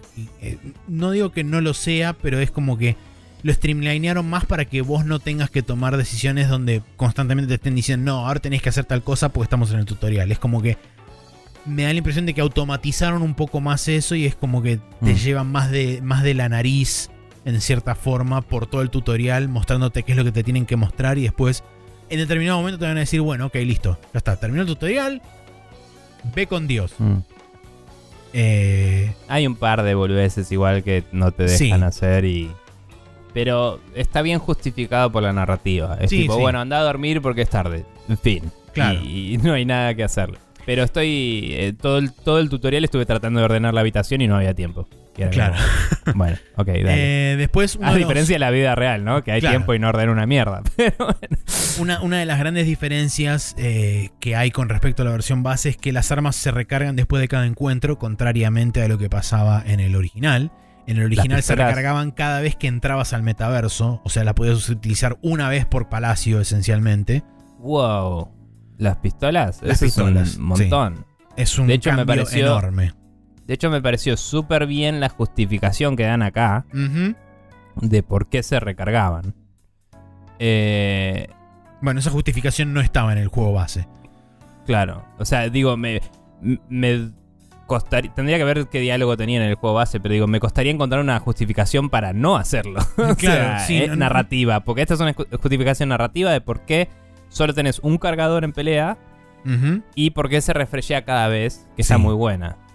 Y, y nada. Eh, después, otro de los cambios grandes es que adelantaron muchísimo la presentación del tutorial de Baton Pass, que esencialmente es cuando vos le causás daño a un enemigo a través de una debilidad que tiene ese enemigo, vos tenés la posibilidad de pasar, o porque te activa lo que se denomina un One More, que es un segundo turno para Sí. el personaje que hizo daño. Bueno, ese One More, en determinado momento, te falta poco para esto, vos podés hacer un Baton Pass que esencialmente es le pasás ese turno a otro personaje de la party. Y ese pasar Mm. el turno, además, que, que esto creo que también es nuevo, vos eh, cuando pasas el turno le das un buff a esa persona que le aumentás, creo que es el ataque o el crítico. Alguna de esas dos le, le aumentas. Y algo que tiene muy copado es que si vos logras hacer eh, un cuádruple, un cuádruple baton pass, o sea, pasás cuatro veces, a la última persona que le llega, no solamente tiene triplicado o cuadruplicado el critical, sino que además le sale cero, eh, cero magia o cero HP las magias de, los, de las personas. eh, por un turno. Así que en, en ese sentido, la verdad que hicieron bastantes cambios. Y uno de los cambios también importantes es que le agregaron pistas para las negociaciones con los, con los demonios y con las personas cuando vos vas a hablar eh, en determinado, o sea, a partir de que te las habilitan las negociaciones, vos podés hablar con, con los, con los enemigos y si vos haces una suerte de minigame de preguntas y respuestas, podés convencerlos y vos adoptar cada uno de esos demonios dentro del Joker, que es el personaje principal. Eh, lo que hicieron ahora es agregar a Morgana arriba a la derecha que te dice, este personaje tiene un tipo de, este, este enemigo tiene un tipo de personalidad eh, upbeat. Te conviene seguirle la corriente o hacerle un, Mm. un chiste. Y ese tipo de cosas que antes no estaban. Eh, ese por ahí podría considerarse un poco, no te digo spoiler, pero eh, algo que podría ser opcional o lo que sea. para. co- como algo mm, de accesibilidad, ponele. Mm. Pero lo, todo lo demás que contabas de el- los turnos extra y el Baton Pass, que en este le agregaron cosas, me parece en cambio de, de- directamente de quality of life. Me parece que Sí. no desarmás el juego, sino que haces más divertido el juego. Totalmente. Y me parece que está, está bueno cuando los juegos van por ese lado. Está bien que no es un remake de un juego viejo como el Final Fantasy VIII HD, pero digo, si lo comparamos con algo así, que lo que hacen en general es darte la opción de ir más rápido o prenderte la vida automática o qué sé yo, me gusta más cuando remixan el combate para decir, eh, si sabes jugar este juego la vas a romper. tipo. Y es como... Sí, sí, sí. Me parece que está bueno dejar al jugador romper el juego. eh, una vez que. Sobre todo porque los tipos tuvieron años para entender cómo la gente lo jugaba y, bonificar lo que a ellos les parecía que estaba bueno. Sí, el, el- el gran problema que tenía, que tenía el Persona 5 original es que era demasiado castigador durante toda la primera parte del juego. O sea, el primer palacio era, Mm. suf- era sufrirlo de, de principio a fin. Y en este no me pasó hasta ahora. Y cabe aclarar que, por, por ejemplo, yo el Persona 5 eh, original, la, la versión este, base, la jugué en la, en la dificultad más fácil que, que existía, que ahora no me acuerdo Mm. cuál era, porque inclusive creo que tenía menos opciones de dificultad que este. Eh, Este tiene 5, ¿no? Yo este lo tiene estoy jugando 5 de base, creo que el otro tenía 3, que era tipo eh, Mm. very easy, easy normal, o mm, easy normal y hard o algo así. Yo en este lo, lo dejé normal y dije, vamos a Ah. ver qué- cómo me va. Y la verdad que no estoy sintiendo tanto la presión de y la, eh, eh, que todo el mundo se me viene encima eh, como sí lo sentía en el, en el original. Además, cabe aclarar, estoy usando una walkthrough porque ya jugué la anterior, pero la walkthrough es esencialmente eh, medio a grandes rasgos te, te plotea el, el. ¿Cómo se llama esto? El calendario. No te dice Mm. nada sobre los dungeons ni nada de eso. Los dungeons los haces como te cantan. Eh, y, y ni siquiera es que te dice punto por punto. Ahora tenés que hacer tal cosa. Te dice, acá tenés las opciones para el día. Lo que te recomendamos es esto o esto. Elegí vos Claro. lo que quieras. Eh, ¿Qué te iba a decir? El... Sobre la dificultad también te aclaran que si cambias de dificultad, puedes después cambiar de dificultad, excepto en el Very Easy que dice no puedes cambiar de Very Easy a otra dificultad. Tal cual. Supongo que es para que tampoco rompas tanto el juego, no sé. Y sí. Em, y, y también está bueno que te aclara, esto no, no cambia, eh, digamos, el contenido del juego. Sí, O sea- sí, no, no impacta el contenido. Porque nada, eh, hay, no sé si Shin Megami Tensei en particular sufría de esto, pero muchos juegos japoneses estaban, tenían finales, eh, finales canónicos o secretos que se consideran los canónicos ocultos detrás de la barrera de dificultad. Sí. Y hoy se ve como algo eh, negativo, Negativo. En, en el game design contemporáneo porque es como... En su momento quizás se apuntaba a los nenes y la idea era te compras un juego y te dura toda la vida, ahora tenés que competir con el tiempo de la vida de la gente y se apunta a la gente que tiene 30 años porque son los que tienen la plata y las ganas de jugar y no el tiempo. y, y como que hoy en día es como, che, dale todo el contenido a la gente que lo juegue como quiera. Y me parece que el Persona 5 Royal cumple con eso de una forma muy copada porque no, no tuvo que romper las mecánicas del 5 para hacerlo, sino que las modificó de una forma que deja que fluya más. Y eso me Sí. parece que está bueno.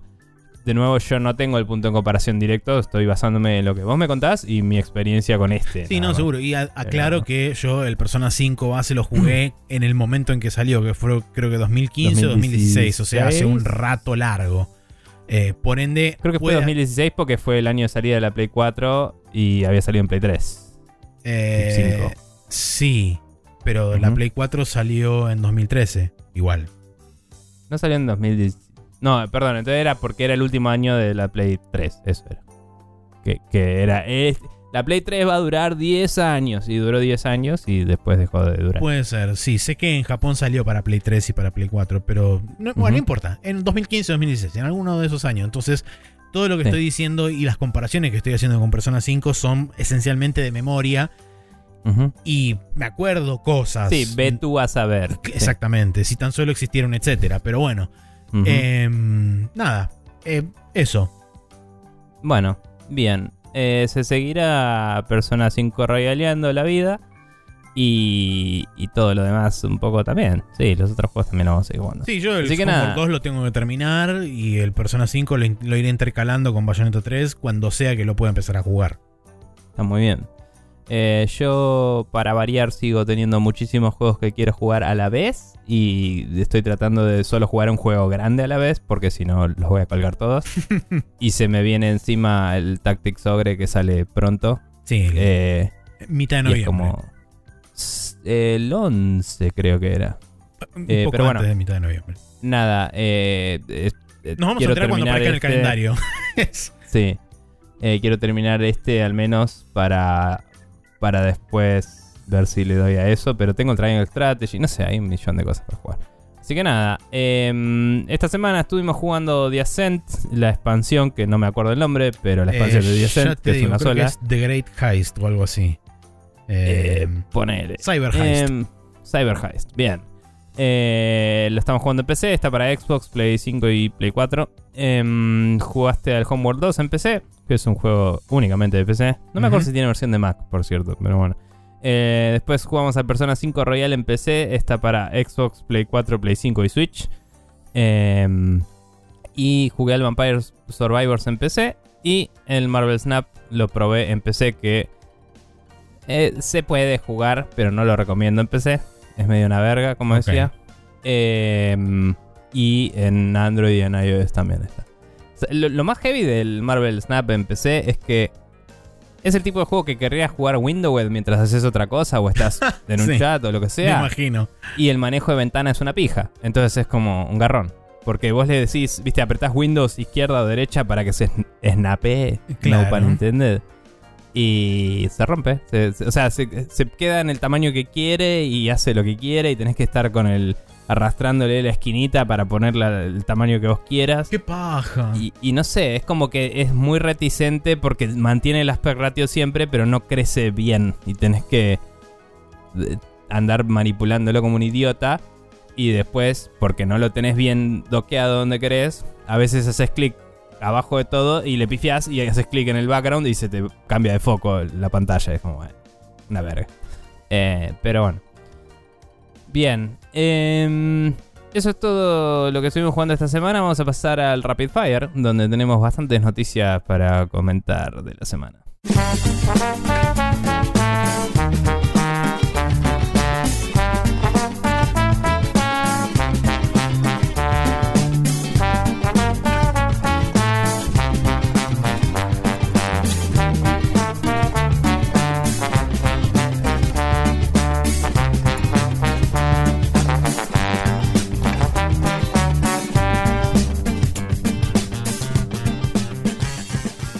Entre todas estas noticias tenemos la primera que eh, medio la había teorizado cuando hablamos de los anuncios de CD Projekt Red hace poco sobre sus próximos trabajos.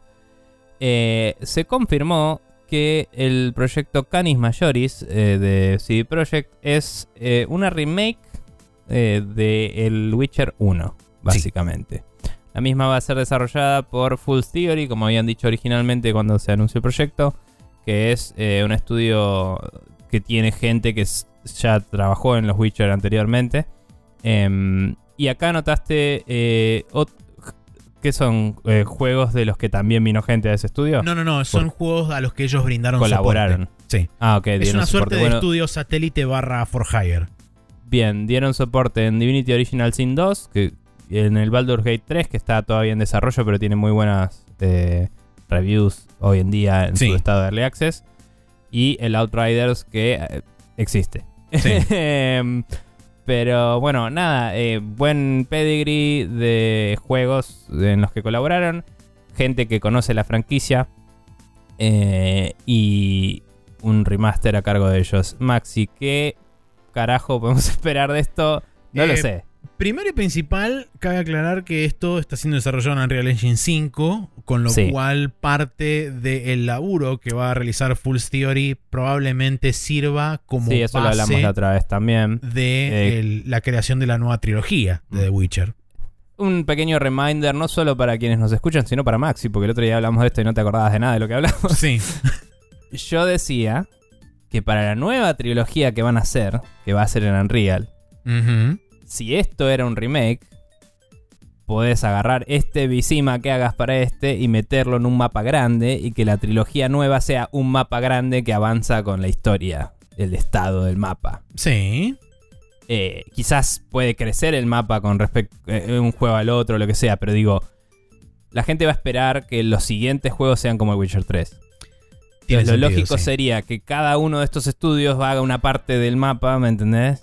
Eh, entonces el primer juego de la trilogía ya es, no sé si todo el mapa entero, pero una región entera que puede ser la parte del Witcher 3 con además Visima y alguna cosita más. O una parte de lo de Witcher 3, tipo corrido el punto de vista del mapa, ¿no? Eso sí. Eh, y Visima y algún alrededor, porque ya lo tienen hecho. Y después puede ir moviéndose en el espacio o en el tiempo la situación eh, en los otros juegos. Dicho eso, todos estos juegos van a ser en Unreal Engine, así que seguramente van a estar tratando de intercambiar ese conocimiento y assets y cosas para laburar inteligentemente. Es un quilombo entre... Van a ser que cuatro estudios grandes y después todos los satélites que tengan sí. y eh, un montón de proyectos, así que ni idea. Sí, el laburo de coordinación te lo recontra regalo. Sí, pero de por sí, el Witcher 1 es un juego que estaba hecho en el motor del Neverwinter Nights 2, Dos. creo. Sí, Eh, el Aurora. sí, el Aurora Engine. Que es una Eh, versión modificada del Aurora Engine. Ni siquiera es una versión estándar. modificadísimo que crasheaba cada rato y andaba para el culo. Sí, por eso Eh, hicieron la Enhanced y- Edition. Y tenía considerablemente peores gráficos que el, el Neverwinter Nights 2 al mango. Eh, que yo me acuerdo que tenía Gloom, Effects y cosas bastante zarpadas. Y el Witcher no tenían el presupuesto y tenían eh, tres modelos de aldeano con distintos palette swaps y cosas así. Em, y por las modificaciones que le hicieron a la cámara y todo y cómo se juega, eh, no podían ponerle tantos efectos visuales también. Sí. ¿no? Entonces era bastante duranga en todo aspecto. Eh, el juego se centraba principalmente en la ciudad de Visima. Había acceso a las cloacas debajo de la ciudad. Esto Sí. lo hablábamos el otro día en el Discord. Tenías eh, el pantano y un pueblo aledaño donde pasaban cosas. Sí. Eh, esas eran todas las regiones que había. Había una región más en el último En el endgame, Cachito. el capítulo final. donde tenés la pelea final y todo eso. Eh, y estábamos pensando, ¿cómo van a adaptar esto, no? O sea, van a extenderlo seriamente, van a agrandar la ciudad de Visima y hacer que sea una ciudad más viva y más grande, porque el Witcher 3 tenía a Novigrad. Novigrad, que era gigante. Y no me acuerdo exactamente del Witcher 1, pero digamos que Novigrad se sentía más grande que Visima del 1 y Visima debería ser más grande. Eh. Visima debería ser más o menos del mismo tamaño en comparación, Ok. porque son dos capitales. Eh, bueno, no debería ser más chica, vamos a decirlo. Claro, tal cual. Es porque es- esencialmente Sí. Visima es la capital de Temeria, De Temeria, el reino, sí. este, uno de los dos- tres grandes reinos del norte, donde donde, reinaba Foltest. reinaba Foltest. Y eh, la capital de Redania es Novigrad, donde estaba este. Sale Radagast y no es. eh, es otro chabón Mm, con R, pero no importa. No, Es- creo que es Radagon, sí.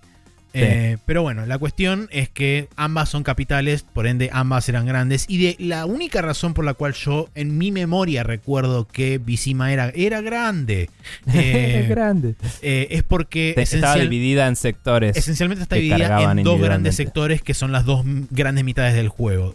Y creo que en el mapa esas dos sectores eran como dos cuadrantes y no veías los otros dos. No, eran dos así. mapas diferentes. Cuando vos veías, estabas No, en la parte en el- del- Mm, digamos, si proyectás un mapa de Visima, no Ah, visitabas sí, toda sí. Visima en el juego. Sí, Eh, quizás hagan eso, quizás te dejen recorrer el resto de Visima. puede ser. Eh, Pero bueno. Algo que digamos- decía en tu, en tu Discord, creo que lo decía Ujú. Sakulo o, o alguien más, o, o Santi, este, Santi Rod, Hablaban sobre que quizá la posibilidad es que hagan, la hagan más densa, que vos puedas interactuar Sí. con más cosas dentro de la ciudad y que esencialmente, Mm. no te digo que la mantengan del mismo tamaño, pero más o menos mantengan ese, esa, esa eh, escala, vamos a decir. Bueno, el Witcher 1 ya tenía un ciclo día y noche con Sí. NPCs que populaban o no sus eh, distintas locaciones durante el día. Y el Witcher 3 eso lo llevó O sea, a nivel mecánico era lo mismo, pero llevó a otro extremo con el nivel de realismo que le dieron de bueno, y acá hay piletones donde tienen la ropa con la que se visten y esas cosas que decís, la puta madre, que increíble esto. Eh, entonces quizás sí hagan un una especie de desarrollo urbano, ¿no? Más eh, realista. Eh, separen mejor los distritos y todo. Quizás simplemente agreguen distancia entre puntos de interés que antes estaban cerca solo por una cuestión de hacer que sea más vivo y rico el ambiente. Em, lo que me preocuparía a mí es el nivel de relleno que puedan meter si sí. se sienten en necesidad de crecer Visima mucho. Sí, y algo que, por em, ejemplo, también van a tener que modificar fundamentalmente y probablemente reconstruir desde el punto de vista narrativo y de cómo se maneja el pacing es todo el capítulo 2. Porque el capítulo 2 es. Era la investigación. Básicamente, el, pacing es como que pone. Eh, punto muerto, freno de mano, coleada mm. y tipo te deja plantado en el medio de la nada y es como, bueno, arréglatelas. Y a mí me gustó mucho igual, ¿eh? Sí, no, seguro. Pero porque era una investigación hecha y derecha y era hasta que no resolvemos esto, no, avanza la historia. Tal cual. Y, y era ser un detective en, un lugar medieval fantástico y me pareció impresionante eso porque no había absolutamente nada similar en eh, que yo haya jugado. Sé que hay juegos de, no sé, Dungeons and Dragons, no sé qué, que deben tenerlo desde el 85, pero en un juego 3D en los 2000 no había de eso. Sí. Em, y nada, eh, estoy de acuerdo que van a tener que ver qué hacen al respecto de eso, pero capaz que ahí lo que hacen es justamente rellenar con sidequests. Eh, para mantener un interés, porque durante el capítulo 2 no había mucho más que hacer que eso.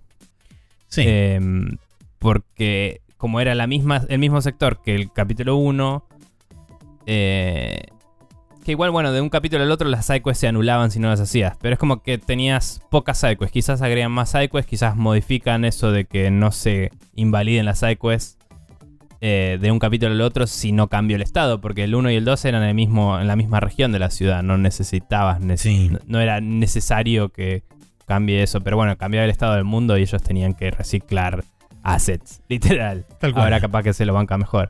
Igual me gustaba, ¿no? Decir, che, el tiempo pasó y esto no lo resolviste. Parece que es válido. Em, pero bueno, ya tenía. El, Witcher 1 tenía muchas de las semillas que después eh, se, se, vieron en el Witcher 2 con el, el, cambio de estado al final de todo el juego. Sí. O en el Witcher 3 con tus actos de hace horas y horas tienen consecuencias. Todo eso viene en el Witcher 1, así que tengo un genuino interés por ver cómo sale esto. Eh, también el Witcher 1, como dijimos, por estar basado en Neverwinter Nights, en el motor de la Aurora Engine, em, tenías la posibilidad de verlo más como un CRPG clásico desde arriba. Entonces también discutimos la posibilidad de si iban a hacer algo de así. Lo descartamos medio rápido porque probablemente quieran que sea jugable bien en consola y si nos seguimos guiando por lo que decíamos de reutilizar después la ciudad para los otros juegos, tendría que estar optimizada para un punto de vista de tercera persona. Tal cual. Eh, que, no que en Unreal Engine no puedas subir la cámara y que se vea increíble igual, ¿no? Sobre todo si usas Nanite y toda la bola. Pero genuinamente es como eh, tenés que diseñarlo para un punto de vista a nivel de arquitectura cuando lo armás. Que si fuera top-down, capaz que no pensarías tanto en cosas con múltiples pisos o con eh, tendrías que estar haciendo toda una lógica de transparentar techos y cosas cuando pasas por atrás que no necesitas si haces en tercera persona. Entonces, muy probablemente descarten ese aspecto del juego. Eh, y hay que ver qué hacen con el combate, porque era un poco más. Eh, Vini de, de Nextlander decía, era más metódico, ¿no? Era, Se enfocaba más en tener la poción adecuada, en esos aspectos que en el 3 eran opcionales. Eran las, las hunts, digamos, del 3, que eran todas opcionales. Vos en el 1 eras un Witcher haciendo tu trabajo en la ciudad, entonces la mayoría de las cosas que hacías, las quests grandes que hacías eran hunts y tenías que prepararte y hacerlas. Y el combate era rítmico. Claro. Pre-Batman Arkham Asylum, entonces era una mierda, pero, pero qué linda mierda con el clic izquierdo y el derecho así, guau, guau, guau, y hacías combos. Eh, y nada. Em, qué sé yo, vamos a ver qué pasa. ¿Qué pasa con esto? Eh, eh, hay cierta esperanza de que salga algo bueno.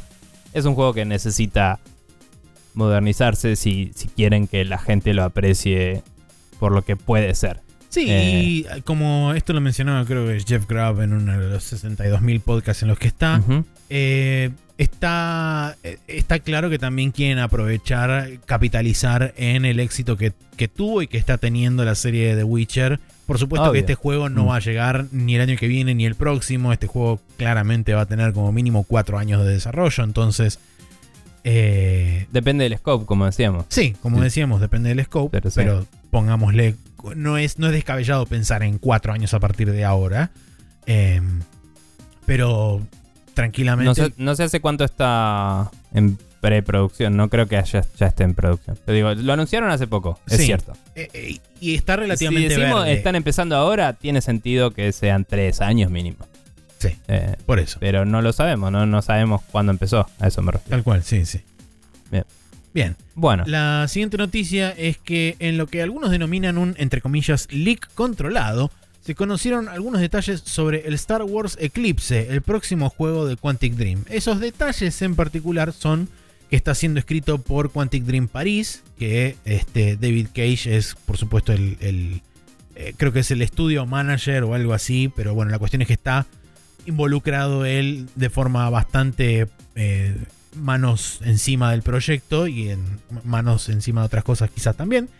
Eh, eh, aparentemente va a estar eh, alrededor de 3-4 años este, para su fecha de lanzamiento como mínimo. y que están aparentemente teniendo dificultades de contratar eh, staff para poder rellenar las plazas de gente que aparentemente se fue por ahora. Eh, y eh, porque son porque- bastante sí, mala son- onda para con el, el personal femenino, según Sí. indican los reportes. Exactamente, tal cual. Eh, y una de las cosas que menciona que no está en el tweet de Tom Henderson es que Project S, como se denomina internamente, aparentemente va a tener un, carac- un personaje principal llamado Sara, que es una, es una 30, 30 algo, eh, treintañera. tre- una treintañera sí, sí. Este, de una raza humanoide y que es este, athletic-like, entre, entre comillas. Pues, No sé, eh, esos son... En algún momento se tiene que duchar, Maxi, si no, no es un juego de Quantic Dream. Claro, sí, ahí está. Pero bueno, sí, eh, perdón, también dijeron que era de un imperio, bla, bla, bla, que nunca había aparecido en Star Wars y medio que están inventando para esto aparentemente. Ok. Em, y porque si nunca se vio, debe ser algo que es nuevo. O, Y o sí. capaz que lo aludieron en algún libro y nunca se desarrolló. Pero bueno, esto está durante la High Republic, que es lo que están vendiendo de Disney ahora. Como bueno, vamos a enfocar Star Wars acá, que es un periodo de tiempo que nadie se calentó antes. Entonces vamos a ofender a menos gente, tal vez. Que es 200 años antes de las precuelas, más o menos. Va a ser en ese periodo. Este personaje es parte de este imperio y lo que destacan es que en, en la estructura del imperio, que son todos re igualitarios como el resto de Star Wars, que es mentira, pero bueno, Disney quiere venderte eso. Claro. Eh, la mina eh, es como muy importante en. O sea, tiene un, ra- un rango relativamente importante en la milicia de este imperio. Y, Que se lo van a eh, sacar a los 10 minutos y etcétera. y con su pareja, eh, que decía, a- a- la- cuando alguien se casa, eh, entra en nupcias, decía algo así, em, como que los asocian y se vuelven como una unidad juntos en, en la estructura militar que tienen este imperio, porque hay que meter tensión en la trama. Entonces, aparentemente se enfoca en la mina y el marido, que tiene un nombre más Star Wars, tipo Chandor o algo así, era con X, no me acuerdo. Ok. Em, así que nada, eso es lo que se liqueó, entre comillas. Parece que reportes indican que lo hicieron a propósito para ver qué opina la gente de eso. Sí, eso por un lado y aparentemente la segunda, este, la segunda razón por la cual este, este leak controlado es para justamente intentar conseguir algo de interés y algo de tracción dentro de la capacidad de contratar gente para que vayan a laburar porque como decíamos eh, está quedando no, no poca gente necesariamente, pero es como que las plazas que quedaron libres no se, no se completaron con gente nueva. Porque esencialmente la gente les. Nadie dice quiere que no. laburar con David Cage. sí. Pero bueno. Bien. Em, siguiendo, tenemos una noticia de que Sega, eh, en pos de expandir un poco su- sus productos y su em, presencia en el continente asiático, eh, está, abrió una oficina en Singapur que empezó a operar hace unos eh, una semana y pico. Eh, el, el 13 de octubre decía que abrió sus puertas. Em, y nada, es, eh, las empresas japonesas, como dije antes, Japón siendo algo literalmente insular, a veces tienen temas, ¿no? Para, para abordar otros territorios y necesitan tener un nodo donde haya gente en el lugar que hable el idioma y que eh, se meta con las empresas de distribución y cosas locales, de publicidad y todo de cada lugar. Sí. Singapur es un buen foco para expandirse sobre el territorio asiático, que no lo tenían cubierto de esa forma, lo tenían más de rebote por hola, soy Japón y estoy al lado tuyo. Claro. Em, entonces es un, un approach más directo. Ellos quieren vender sus franquicias japonesas en el territorio asiático. No, no dieron por ahora ningún indicio de querer desarrollar algo nuevo ahí por ahora. Sino más bien son oficinas enfocadas a eh, propagar sus productos Sí. eh, originarios de Japón. Eh, y Yo acá anoté- pusiste...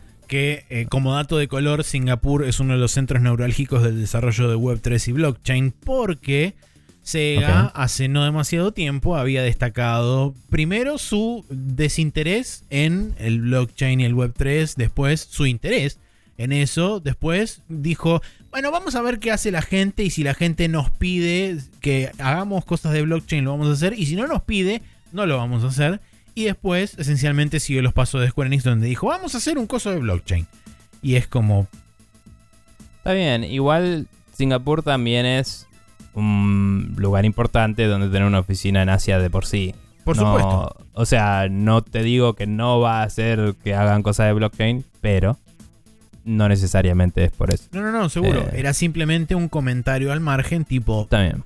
Sega demostró interés en toda la tecnología de blockchain y toda esa movida. Abre una oficina en Singapur, que también es conocido como hoy en día un centro neurálgico moderno del desarrollo de Web3 y de, de toda, esa- de toda esa Sí. movida entrepreneur. Y es como, bueno, la posibilidad cabe de que eso esté ahí adentro. Pero bueno, pasando a la siguiente serie de noticias, tenemos que eh, Phil Spencer estuvo participando de lo que se denomina la eh, Wall Street Journal Tech Live, que es como una suerte de charlas que se dieron este fin de semana, no, esta semana, mejor dicho, eh, en alguna parte de Estados Unidos que no me acuerdo cuál era. Pero la cuestión es que durante un discurso de Phil Spencer en este, en este conglomerado de gente de un montón de plata, dijo que dijo varias cosas. Una de las que una de las cosas que dijo fue que Xbox podría incrementar los precios de algunos de sus productos y servicios a futuro, específicamente eh, después de lo que es la temporada navideña de este año.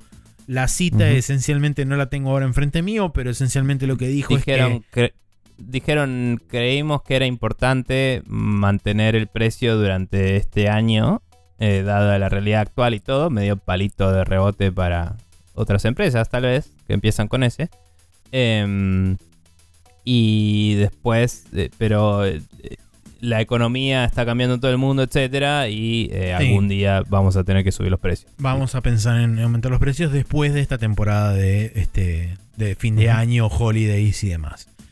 Eh, que es lógico y sensato esperar eso porque claramente, por más que Microsoft es una empresa literalmente billonaria de nuestros billones, no de los billones yankees, eh, es este no, no es plata infinita, eh, claramente. No. Y ellos van a querer ganar plata, no ganar menos o perder. Eh, después, por otro lado, dijo también que Game Pass actualmente es rentable y que abarca alrededor del 15% de las ganancias de Xbox. eh, que, y sin embargo, super- que a pesar de esto, está desacelerando su crecimiento en consola. Cosa que no está ocurriendo en PC y que de hecho ellos están viendo un crecimiento acelerado en PC. Y esto probablemente esté atado a el, digamos, a la, a la adopción y a la a la adopción restricti- restri- eh, restringida que tuvo la Xbox hasta ahora por justamente todo el tema del, de las, este, del faltante de chips y toda esa movida y las líneas de producción Sí. y demás.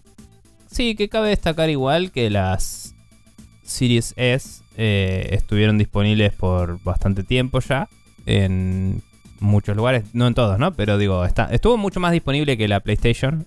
Y me parece que el discurso ahí es claramente, o sea, todas las declaraciones que vienen dando tanto Phil Spencer como... em, Satya Nadella. eh, sí, no, iba a decir del otro lado, del lado de Sony. Ah, Jim Ryan. eh, Jim Ryan. eh, últimamente, hablando de cualquier cosa, son palos para el otro porque están en tratativas legales. Entonces, cuando Phil Spencer dice está bajando el, el ratio de adopción de Game Pass en consola, está diciendo Game Pass no es tan importante para la consola Sí. porque es en teoría el espacio que está eh, que está en contención con Sony ahora en estos temas legales. Pero no creo que sea solo lo que decías de eh, faltante o no de consola y eso, sino también el hecho de Game Pass hoy lo puedes tener con celular o con la compu o con cualquier cosa que tenga internet. Sí. Entonces, simplemente puede ser que no es que bajó el rating de el, el ratio de de consola, sino que subió el ratio de todo lo demás. Puede y ser. la mayoría de los suscriptores de, de Game Pass hoy no usan Xbox, eh, la consola. Eh, entonces dibujás ese número y se lo tirás así como palito de rebote a Sony, ¿entendés? Sí. Eh, pinta que va por ahí. La, la cita específica es este Game Pass tiene una tiene un 15% de lo que de, de las ganancias o, o- o equivale a un 15% de las ganancias de lo que es nuestro eh, conten- eh, de nuestra cosa de contenidos y servicios. Dice, no creo que se vuelva más grande que eso. Creo que el, el crecimiento va a ser eh, eh, mejor dicho, que el cre- creo que el crecimiento del 15% de un número más grande va a ser importante, pero no creo que en el futuro veamos ni siquiera un 50 o un 70% de nuestra, de nuestra ganancia del- de lo que es suscripciones, específicamente refiriéndose al Game Pass. Eh, y después de eso hay otra cita importante. Perdón. Eh, ¿Tenemos idea de cuando dice Game Pass como parte de nuestro contenido y servicios? Dice que es 15%. Cuando habla de eso, ¿está hablando exclusivamente de Xbox o de, de Microsoft? No creo, no creo que sea 15% de las ganancias de No, Microsoft. no, no, no, no. de servicios. No, pero es, no es 15% de Microsoft, es 15% de todo el- de Mm. todo lo que genera Xbox dentro del, del Content and Services. contenido y servicios. ¿Está bien? ¿Listo? Eh, y después lo otro que mencionó es que es algo que no mencionamos la semana pasada, pero es algo que se había rumoreado en algún aspecto, que es que Microsoft estaría trabajando internamente en un App Store mobile sí. eh, propietario para introducir en los, en los teléfonos móviles a futuro, que seguramente va a tener que sumarse a la pelea legal de Epic por intentar poner una cosa en el, en el mercado. Pero bueno, dice... que, que ya se había sumado en su Sí, momento, sí, de hecho. Y se, y se aliaron bastante. No sé si esto no será justamente que vieron una oportunidad en el discurso que estuvo levantando en su momento Epic. eh, Epic. Y sí, no me salía el nombre del chabón. Pero Eh, sí. Tim Sweeney. Eh, Tim Sweeney. Y, y no, no sé si no empezó ahí, digamos. Porque Microsoft hace rato que trató varias veces de entrar al mercado móvil y falló. Y quizás cuando vieron, che, acá este chabón tiene un argumento que puede que abra una nueva avenida para revenue en mobile. Eh, es, eh, me parece que ahí dijeron, bueno, abramos una división y empecemos con esto. Tal cual. Pero bueno. La, la cita es específicamente, si tomamos una apuesta a largo plazo, lo cual estamos haciendo, vamos este, de que queremos entrar con jugadores en las, en las plataformas más grandes que la gente juega hoy en día, que son iOS y Android. Eh, queremos estar en una posición con contenido, jugadores y una tienda capaz de otorgar eh, y de proveer el servicio a la altura de que la gente espera, dice Spencer. Entonces, claramente, digamos, esa es también la otra gran pata sobre la cual se están apoyando a la hora de decir eh, y de hablar con los organismos gubernamentales en, cuan- en lo que respecta a la aprobación de la compra de Activision, diciendo, a nosotros nos, sí, todo lo Call of Duty, todo lo que quiera, eso está perfecto. Lo que nos interesa a nosotros es la parte mobile, porque nosotros no tenemos presencia mobile y gracias a la compra esta nosotros vamos a tener una presencia importante con King como nuestra, nuestro estandarte o nuestra bandera de, de batalla, vamos a decirle. Sí, que eh, mientras que es verdad y son los que más plata hacen de esos tres, Sí. también es notoriamente un, un esquive del argumento de Sony. Eh, o sea, es una gran falacia de...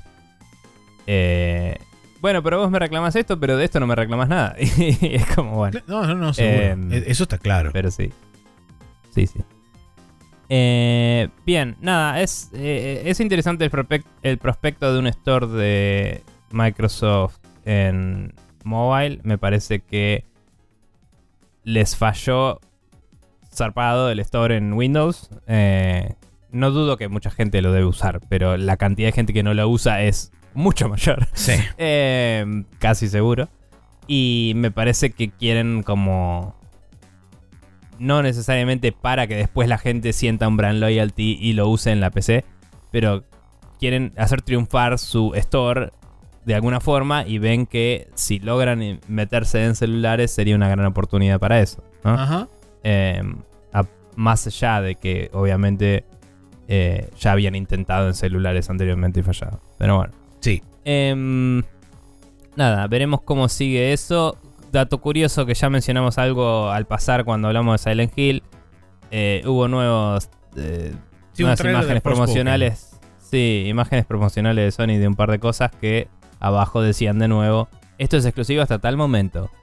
Y, y esta vez ni siquiera dijo exclusivo, dijo no se puede obtener en otras consolas hasta tal momento Sí. ya no usando la palabra exclusivo. Y es como. Me copa que diga hasta cuándo va a ser el contrato este de exclusividad como usuario. Me, como persona que sigue la historia de lo que está pasando, me hincha zarpado de las pelotas lo transparente que es. Que solo lo hacen para que después no le estén dando argumentos al otro en- en- en estas litigaciones Sí. que genuinamente ya se están volviendo un pochoclismo medio imbécil eh, las, las discusiones sobre Activision Blizzard entre Sony y Microsoft. Digo, las entidades legales tienen que regular el mercado para que no se vaya de las manos, estamos de acuerdo. O sea, revísenlo todo lo que quieran.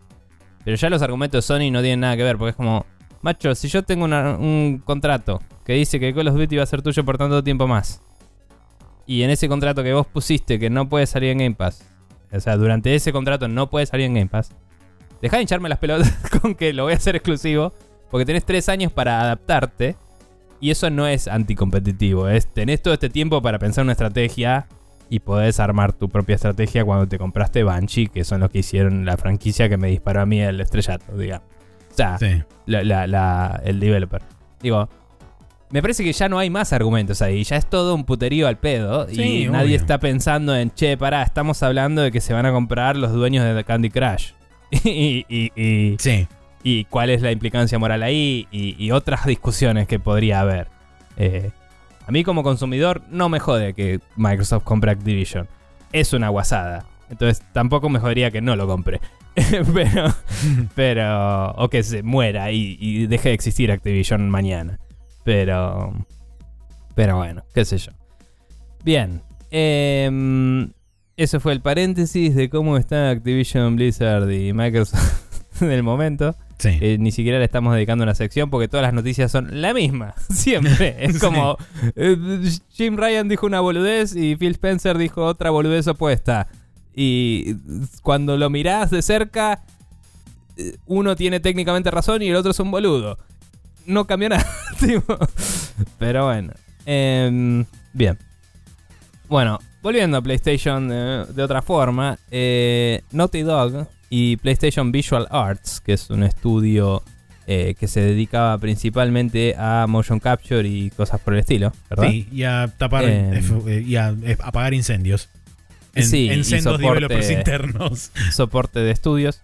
Eh, estarían trabajando conjuntamente en un nuevo proyecto, que también es la primera vez que eh, se declara de esta forma, ¿no? Eh, Sí. tipo, eh, primero que el anuncio fue medio que el estudio este de PlayStation Visual Arts está laburando en algo en conjunto con Naughty Dog. sí. No fue Naughty Dog que está colaborando con.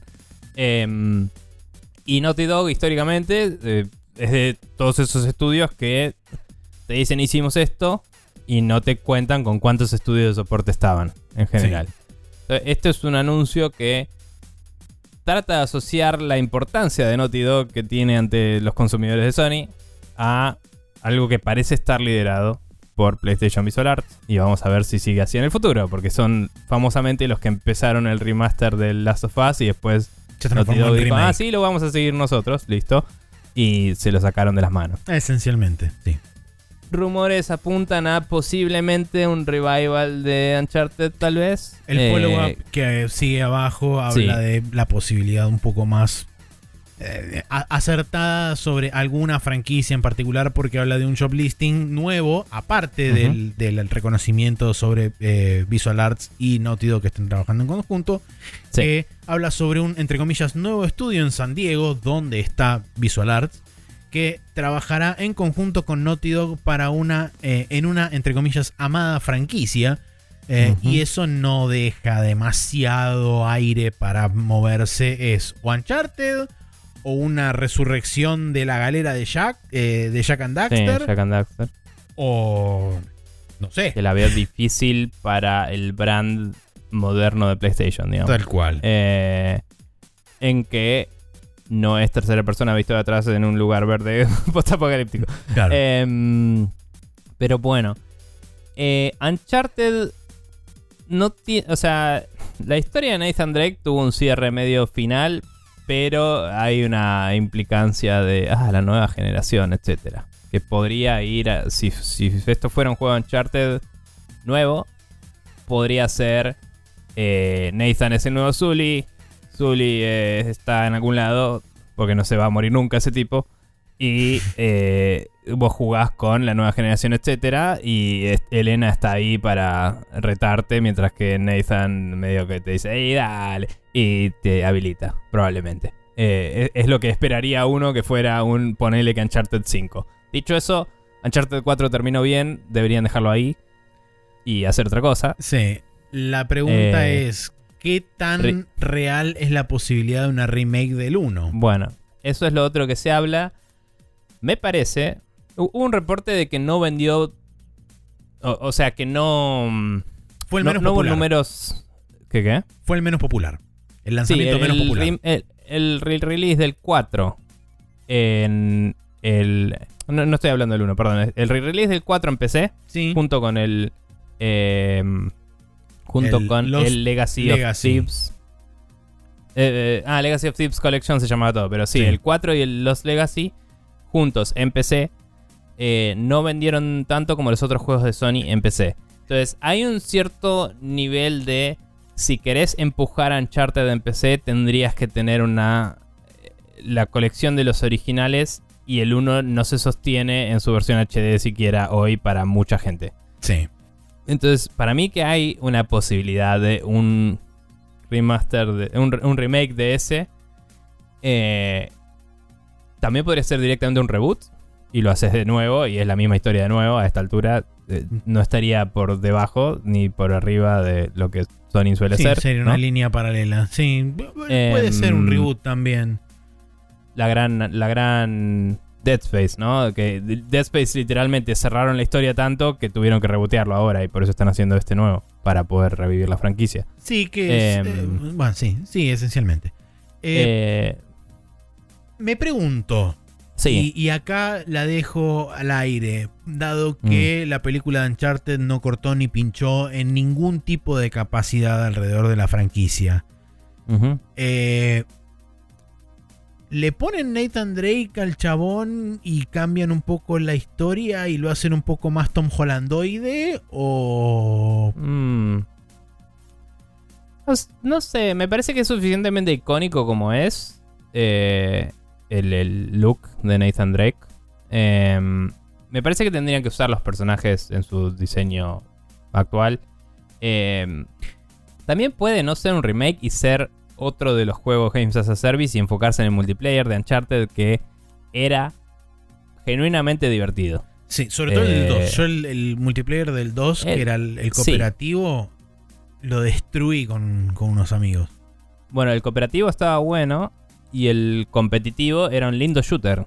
De, El, De- el- el competitivo lo jugué poco, admito. Pero el cooperativo nada, lo, pero lo tenía- gastamos. tenía los típicos modos de capture the flag y eso, pero con ídolos y boludeces así. Sí. de-. Que Pero, mm, Esto digo, podrían dijo- hacer alguna movida multiplayer también, Game as a Service, si va para ese lado de, de lo que Sony quiere ahora recapitular, ¿no? Sí. De, de plata.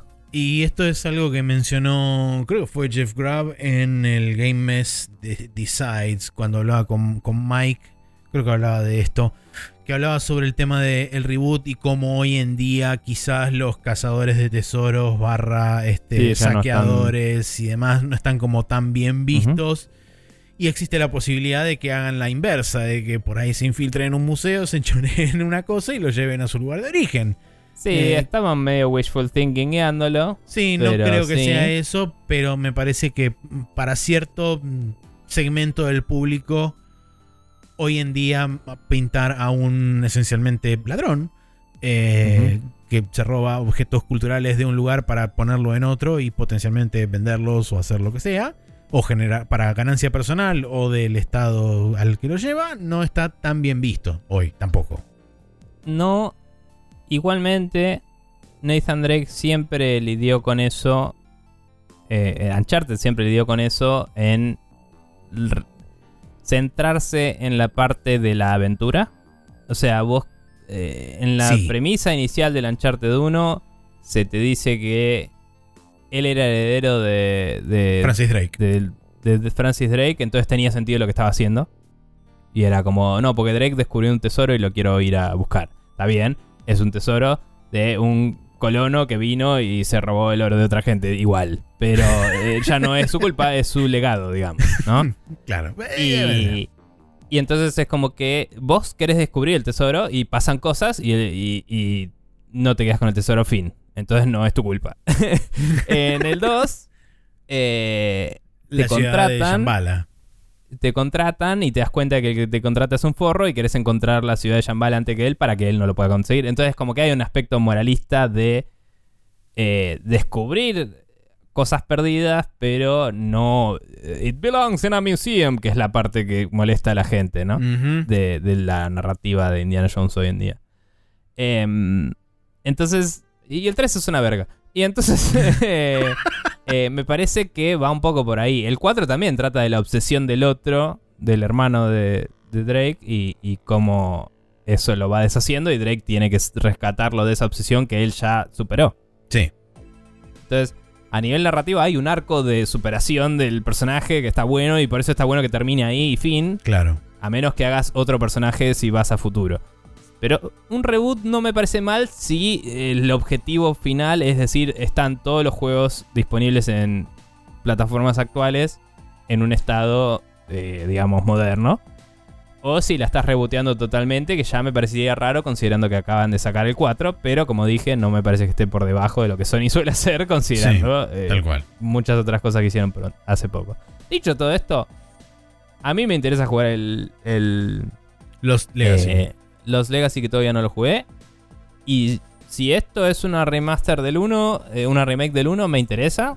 Si es una continuación, eh, no sé si me interesa. Estoy en es- em, la misma posición. Así que nada. Eh, A mí el 4 me gustó mucho y también me gustaría jugarlo de nuevo. Así que cuando no esté 700 trillones de dólares en, en Steam, capaz que me lo compro. Bien. Eh, pero bueno. Bien. Eh, siguiente noticia es que hubo un evento sobre la serie Age, eh, la, la franquicia Age, hace no mucho tiempo, hace una semana atrás o un par de días. La franquicia Age of, disculpa. Age of, es verdad, sí. Eh, Donde se anunciaron, entre otras cosas, que Age of Empires 2 Definitive Edition y Age of Empires 4 van a llegar a Xbox a principio de 2023 con el soporte nativo de teclado y mouse para consolas, en el caso de que la Está gente lo quiera utilizar, pero también tiene una UI, aparentemente una UI preparada para utilizar control y demás. Pero digamos que a nosotros dos lo que más nos interesó de todo ese anuncio es que Sí, anunciaron Age of Mythology Retold, que fue anunciado oficialmente para PC. No mostraron un tráiler más que con nubecitas y una cámara que se mueve y dicen cosas Sí. la gente y demás. Y no pusieron el tema. Y no Y pusieron eso el es lo que a mí me molesta. ¿Ok? ¿Dónde está el soundtrack que todos queremos? Que la- Latinoamérica entera unida está esperando que vuelva. ¿eh? Y todo eso. y la rompa. Pero bueno, la cuestión Sí. es que eh, aparentemente este Retold hablan de que le van a hacer el tratamiento Definitive, eh, perdón, Definitive Edition al, este, al juego. Sí, que es la parte del discurso que no entiendo, porque el Definitive misma. Edition del 2 hizo eh, simulation passes de cómo se rompen las estructuras. Modelaron todas las estructuras de, todos los, de todo el juego de nuevo, la- eh, las pre-renderizaron de nuevo y le hicieron simulaciones físicas para ver cómo se destruían, para mejorar todas las animaciones y un montón de cosas, pero sigue siendo esencialmente el mismo juego. Age of Mythology es un juego que el movimiento de la cámara es súper duro eh, y el motor es rígido y los modelos 3D los mirás hoy y aún la versión HD que ya existe, que ya le habían hecho una pasada a los modelos 3D, Sí. se ve durísima porque evidentemente el motor tiene un límite de polígonos marcado. Y probablemente. Eh, y me pregunto cuál va a ser el scope de esto. O sea, mm, el nombre Definitive Edition en tantos juegos quiso decir tan poco que, que me, me desconcierta el uso acá porque yo sé que el- ese reva- revamp del 2 que hicieron es básicamente un remake exactamente igual. ¿Me entendés? sí. Entonces digo, ¿qué van a hacer con este? Porque si lo rehaces exactamente igual, igual es- se siente viejo. o sea, en el 2 igual hicieron mejoras de gameplay y eso también, ¿no? Pero, pero digo, no sé si podés rehacerlo exactamente igual o si tenés que rebotearlo entero o, o qué. Eh, igualmente, Age of Mythologies me encanta. El soundtrack es lo mejor que hay en la vida. Y. El, el prospecto de que le den el soporte que le dieron al 2, que sacaron nuevas expansiones y todo, a el Age of Mythology, me parece copado. Y claramente hoy en día la franquicia está a cargo de gente que sabe lo que hace. Así que banco mucho esto. Sí. Eh, pero no sabe lo que hace suficiente para elegir poner el tema correcto en su trailer. Es lo que voy a decir al respecto. Em, would not Arcantos again. ¿eh? Pero Exacto. Bien. Eh, bueno, hoy nos vamos a ir con el tema de Age of Mythology en el podcast, supongo. ¿No? Eh, si me acuerdo, sí. Bien. Buenísimo. Y si no, van a YouTube y buscan, ¿cómo era? Eh, Pass me my potato, algo así. Eran todos nombres así, Sí. ¿te acordás? Pero nada, muy bueno. Eh, bien. Siguiendo tenemos que, eh, después de haber sido negada la calificación por cero, el rating board de Japón, Sí. eh, la, la versión japonesa de Decalisto Protocol se vio oficialmente cancelada. El juego no puede ser lanzado en el territorio japonés de forma oficial, básicamente. Eh, esto es una paja para la gente que vive en Japón y le interesan este tipo de juegos. Eh, el desmembramiento en general nunca fue muy bien visto en Japón. En, No en- existe, de en- hecho. En ningún en un tipo de nivel medio. explícito. Sí. em, pero, digamos, ya hace mucho me acuerdo la anécdota que contaba Tim Schafer de que el Psychonauts 1 tuvieron que resquinear a todos los protagonistas porque tenían tres, tenían tipo manos de caricatura que tenían cuatro dedos.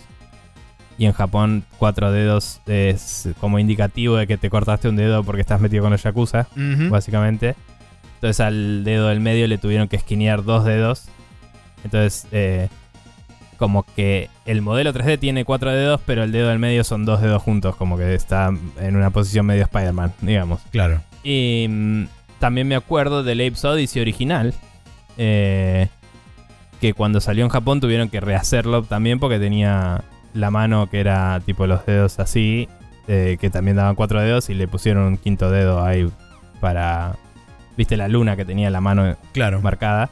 Le tuvieron que poner un quinto dedo en para sacar- sacarlo en Japón. Entonces ya si ese es el nivel de eh, escrutinio sobre desmembramiento en, en el, eh, en, en la cultura japonesa, algo explícito, sangriento y todo, más allá de que no tiene que ver con la Yakuza y no es un tema cultural, sino más bien de, de censura ahí. Sí, hay un, Eh, hay un thread un muy temor. interesante de Serkan Toto, que es un- justamente un analista que está en Japón y trabaja con empresas japonesas y qué sé yo. Es un thread de unos cuatro tweets que dice, eh, bueno, en el primero menciona justamente esto, la, la falta de calificación y que no va a ser lanzado oficialmente. Y después dice, en el año nove- en los 90 Japón era bastante más liviano en lo que requiere, en lo que, es, en lo que respecta a eh, censura de videojuegos. Cero fue fundada en 2002 y desde ese momento en adelante se, se transformó cada vez en un, este, en un ente más estricto con el pasar del tiempo. Los juegos que se censuran por, por ejemplo, desnudez y violencia en Japón incluyen Last of Us, Cyberpunk, Uncharted 1, Witcher 3, GTA V, etc. Y dice, eh, no hace falta mencionarlo, pero esto también afecta a los juegos de carácter nacional, como por ejemplo Resident Evil, comparado con sus lanzamientos en el, en el oeste o en, o en el resto del mundo. Eh. Existen dos versiones, inclusive dentro de Japón. eh, una versión eh, cort- recortada y una versión gory o más este, explícita.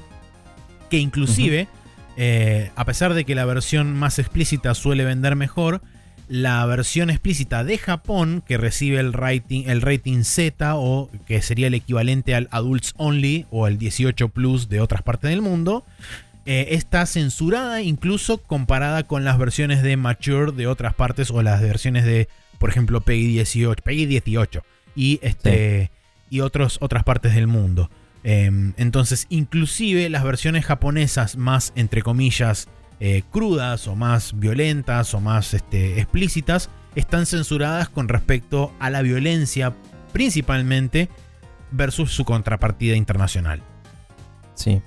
Es curioso viniendo de el país donde eh, alguien se da un katanazo con alguien en algún anime y salen chorros de sangre y esas cosas. Que tengo entendido que igual están empezando a censurar también bastante los animes hoy en día. Así que es como que hubo algún cambio cultural más allá de la creación de cero en esa época que alguien debe haberse puesto la gorra medio heavy. Japón tuvo una, una suerte de periodo de reinsularización a mediados de del 2000, eh, específicamente inmediatamente después de la, del colapso del, del 2008. Medio como que Mm. eh, ahí Japón se empezó a retraer bastante agresivamente. Eh, incluso, digamos, los últimos remanentes de la burbuja económica de los 80 en 2008-2009 fue cuando terminaron de explotar y terminaron de derrumbarse. Y medio como que Mm. la, la por lo que sé, la economía japonesa, no te digo que está destruida, pero está severamente retraída de lo que venía haciendo los últimos 20 años.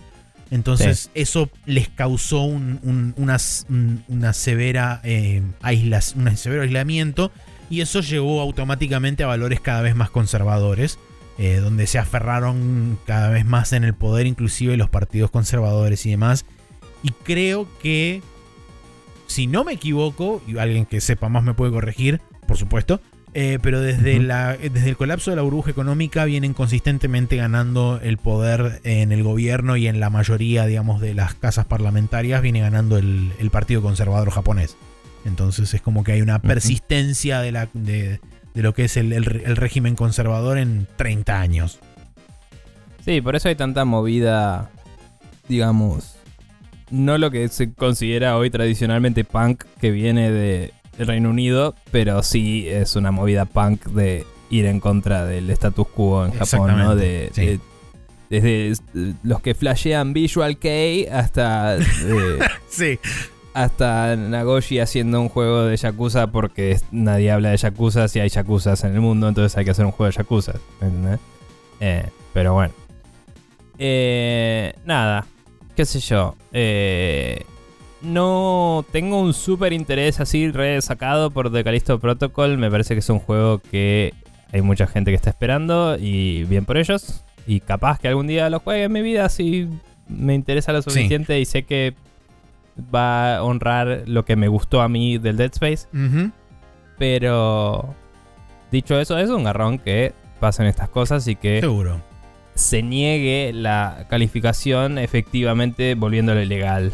Eh, Ojo, eh, hay un, un detalle acá, porque no es que le negaron calificación y, no- y no lo pueden lanzar. No, le pidieron censurarlo y dijeron, nope. Exactamente. Básicamente Sí. lo que dijo Striking Distance es preferimos cancelar la versión y no comprometer nuestra visión Mm. artística y bla, bla, bla. Que eso es lo raro porque usualmente los developers extranjeros suelen eh, comprometerse con el- la cantidad de modificaciones que les pide cero y suelen lanzar los juegos igualmente. Pero es un juego de body horror. No podés censurarlo sin Estamos repensar el juego. Es- Eh, Estamos de acuerdo. O sea, tampoco probablemente lo puedas sacar en China porque tiene esas leyes de no mostrar cosas que tengan que ver con cuerpos sin Sí, vida y de, cosas de, esas. desecrar cuerpos y demás. Sí. eh, y es como, bueno, es, es de eso el juego. O sea, no podés hacerlo de otra forma. Inclusive si le sacás el desmembramiento de yo te disparo y se te cae un brazo, los monstruos mutan y, y se, se mutilan Sí. solos en el Sí, juego. sí. eh, No podés hacerlo. Entonces es todo bien con la declaración de nuestra integridad, pero no es eso. Es, es prohibitivamente caro y tenés que pensar otro juego distinto. O sea, sí, tenés que hacer otro no juego es diferente. tu, tu visión, es ese es el juego. Sí, No- sí, sí, sí, totalmente. que, que, eh, en cierto sentido es el mismo mensaje, pero digo, no. Es porque es prohibitivo, no porque, ah, no, mis, mis principios. No, no, no, seguro, Ne- seguro. No necesariamente. Sue- Pero bueno. suena pedante, pero hay una razón real detrás Claro. de esa pedantería. Claro, claro. Es tipo, no, eh, o sea, los lo que digo es, eh, yo hubiera hecho una declaración de este es el juego que hicimos y si no puede salir así, no sale. En vez de decir no, porque es tipo, no se puede hacer de otra forma, este es el juego que quiero hacer. Claro. Tipo, Que no bueno. se puede romper. Claro. Pero bueno. Bueno, eh, esas fueron todas las noticias eh, del Rapid Fire. Tenemos una más en el Hot Coffee, pero antes vamos a repasar el calendario para la semana que arranca el martes primero de noviembre con el Lonesome Village para Windows, Nintendo Switch, Play 5 y Xbox Series, que es un juego de aventura, puzzles y simulación. Después tenemos el miércoles 2 el Doraemon Story of Seasons eh, Friends of the Great Kingdom, que es uno de los tantos juegos de granja que sale para todo. Featuring Eh, Doraemon. sale, sí, eh, sale en Windows, Nintendo Switch y Play 5, no en Xbox, pero casi todo.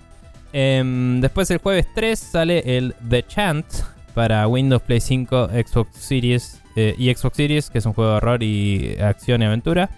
Y el Ghost Song, que es un Metroidvania para Windows. El viernes 4 sale el Harvestella, que es otro juego de, eh, De farming y todo eso, pero con RPG y hecho por Square Enix, que sale para Windows y Nintendo Switch. Y el Nike eh, Goddess of Victory para Android y iOS, que es un juego de tercera, eh, de tercera persona de shooter y RPG, aparentemente. No tengo Sí. idea de qué No, es. Ni idea. Y me Pero bueno, eh, sorprende un juego de mobile listado con los demás en el sitio de Wikipedia donde agarramos los juegos, porque no suele ser el caso. Sí. Eh, Harvestella, eh, para aquellos que no lo conozcan, es este eh, Stardew Valley más Final Fantasy, esencialmente. Sí, básicamente. Eh, bien, eso es todo sobre el Rapid Fire y el calendario. Vamos a pasar al Hot Coffee, donde vamos a hablar un poco de las últimas cosas que estuvieron pasando en Steam.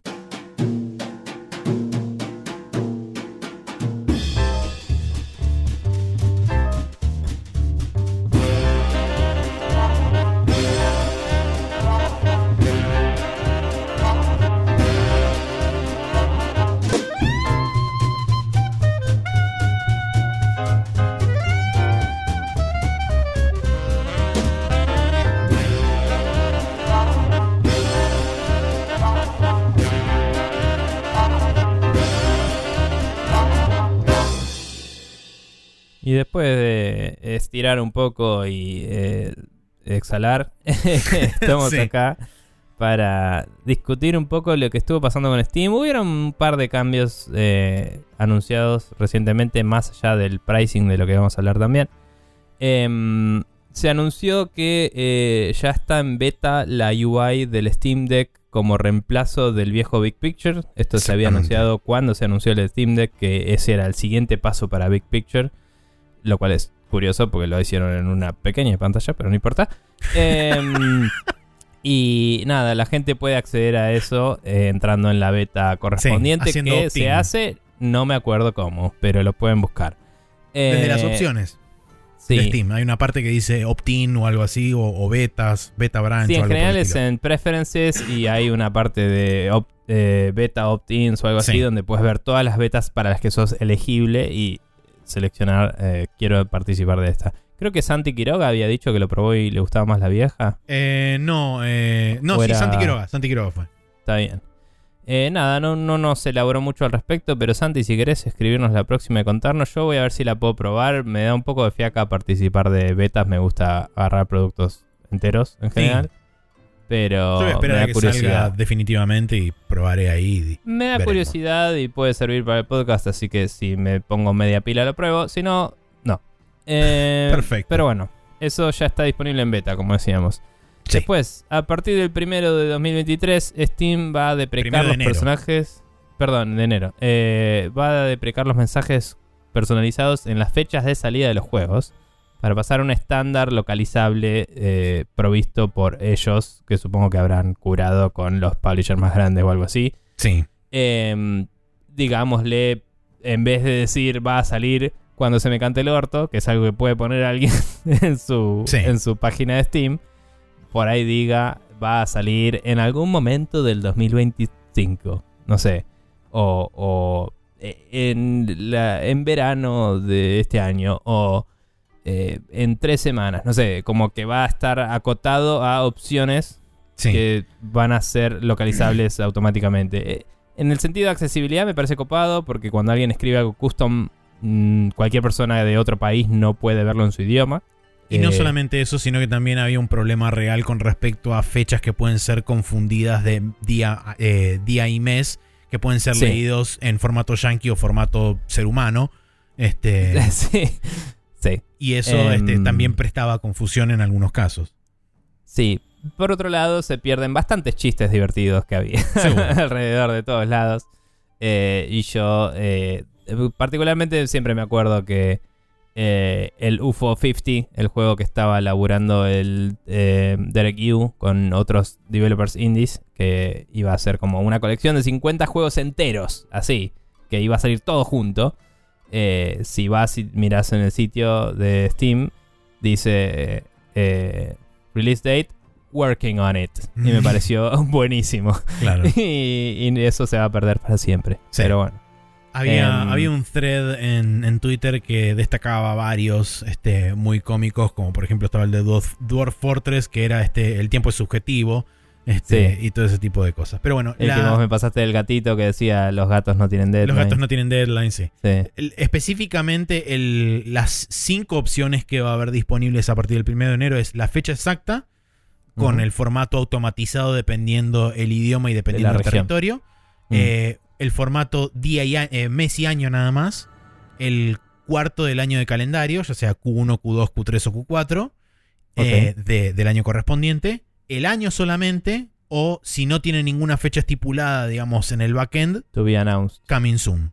O lo que corresponda en un idioma. Coming soon no me gusta. Me gustaría más to be announced. Me gustaría que coming soon implique este año, ¿me entendés? Porque Claro. coming soon es malo para decir no tengo fecha. Porque implica una inmediatez que no existe. Sí, supongo que Eh. estará sujeto a algún tipo de cambio, esto, alguna revisión o algo por el estilo. o Como cuando te dicen mañana va a llover y va a bajar la temperatura y después no. Eh, Así. Pero bueno. Em, Maxi está un poco roto, chicos. Sí, Banquémoslo. Ah. Bien. Ahí está. estoy, sí, Eh, pero bueno, nada. Esos fueron eh, algunos de los anuncios que hizo Val. Por otro lado, eh, se actualizaron las tasas de cambio en 39 monedas distintas eh, de, de distintas regiones. Entre otras, Argentina y Turquía llegaron a tener aumentos de 400% en el precio recomendado de dólar, de, de conversión de dólar al- a la moneda local. Sí. Ahora, la gente estaba saliendo a prender fuego todo, pero cabe destacar, primero, que los publishers más grandes hace rato que no le dan mucha bola al recomendado de Steam y ponen sus propios precios, algunos pasándose del nuevo precio sugerido, Sí, que es de la mayoría. eh, un juego de 60 dólares que salga a tres- 3.800 pesos argentinos. sí, Tres- sí, 3.800. sí, 3800. Por ejemplo, el Persona 5 salió 3.899 pesos. Me parece bien por ese juego. Más impuestos. Que tengamos 70% de impuestos es un problema de nuestro país, no es Seguro. un problema de Steam, ¿no? Pero si vos haces la cuenta, agarrás eso, le sumás los impuestos, te da más o menos comprarlo en billete al oficial en Estados Unidos.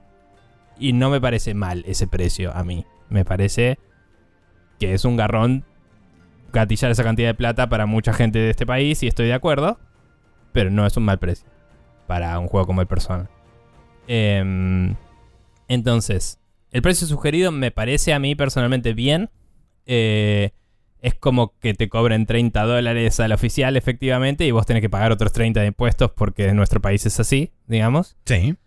Eh, pero de nuevo, la cuenta da más o menos 60 dólares. Me parece mínimo justo eh, como sistema, ¿no? Sí. Em, o fair, o como quieras decirle, no importa. Dicho eso, eh, sí hay muchos juegos indies y cosas así que por defecto van con la cotización automática y no lo cambian porque por ahí no son estudios tan grandes que tienen gente dedicada a revisar eso territorio por territorio en todos los que está Steam, que son un montón. Por supuesto. Y eh, hay juegos que salen a 140, 280 pesos que van a de Sí. golpe pasar a salir bastante más, El seguramente. tipo, el tipo de cambio que está adoptando Steam es este un dólar alrededor de 82 pesos. Eh, hoy en día.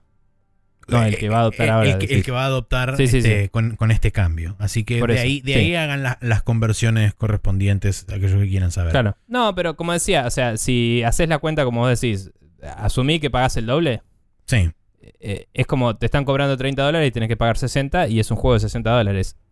No me parece mal, me parece que es una verga que no salga tanta plata del dólar. Seguro. Eh, Eso sí. Pero bueno, Sí, sí, sí. a lo que Pero voy es, como, como juegos- vos dijiste, no es culpa de Steam, eso es culpa de nuestro Claro. país. Juegos de eh, juegos indies que hoy salen 140, 200 y pico dólares, qué sé yo, van a pasar a salir muy probablemente Más de mil. un mínimo de un mínimo de 900, 800 para arriba, eh, porque son los juegos que salen 10, 15 dólares y los de 20 en adelante, ¿no? O sea, 10, 15 dólares hoy estaban saliendo 180, 200 y pico de pesos. Y mm, los que tenían 20, 30 dólares, etcétera, Mira, nos salían 500, 600 pesos. 15 Y ahora- dólares por eh, 82, que es el dólar que va a tomar Steam, son 1230. O sea que vamos a estar en alrededor de 1000 plus los juegos indies. Sí. Eh, así que nada. Todo esto no es retroactivo. Cualquier juego que ya tiene el precio seteado tendría que tomar la acción voluntaria de subir el precio, que no es algo que suele hacer la gente eh, con liviandad, porque saben que afecta su imagen. Eh, Y además hay otro set de, de- de- de cosas que. hay, hay restricciones y, y cosas que ahora vamos a hablar, pero no hay que correr en pánico recontrazarpado. Hay gente que est- estuvimos hablando que dijo, no, me lo compré ahora porque va, va a cambiar de precio. Es tipo, si quieren cambiar de precio, lo pueden cambiar hoy. O sea, no, no va a subir este precio necesariamente. Eh, no salgan corriendo a comprar algo si no están seguros de tener la plata para pagarlo ahora. No importa que después suba. Si después sube y no lo pueden pagar, piratenlo a la mierda. Listo, no hay Sí. más que hacer en este país. Lamentablemente Eso no. sí. Pero digo, no asuman que si no lo compran ahora va a subir, porque no necesariamente es el caso. Eh, fíjense bien y manejen su plata como a ustedes se les cante, obviamente, pero con cuidado. Eh, Seguro. Y, y nada, eh, en mi opinión, el, el nuevo precio sugerido está bien. La noticia dice que va a haber revisiones periódicas mucho más frecuentes, eh, que tiene sentido porque no lo actualizaban hace cuántos, 6, 7 años el de Steam cuando empezó. Y más o menos. Creo que desde el Eh, momento en que empezó el, el precio regional acá 14 que no lo tocaron.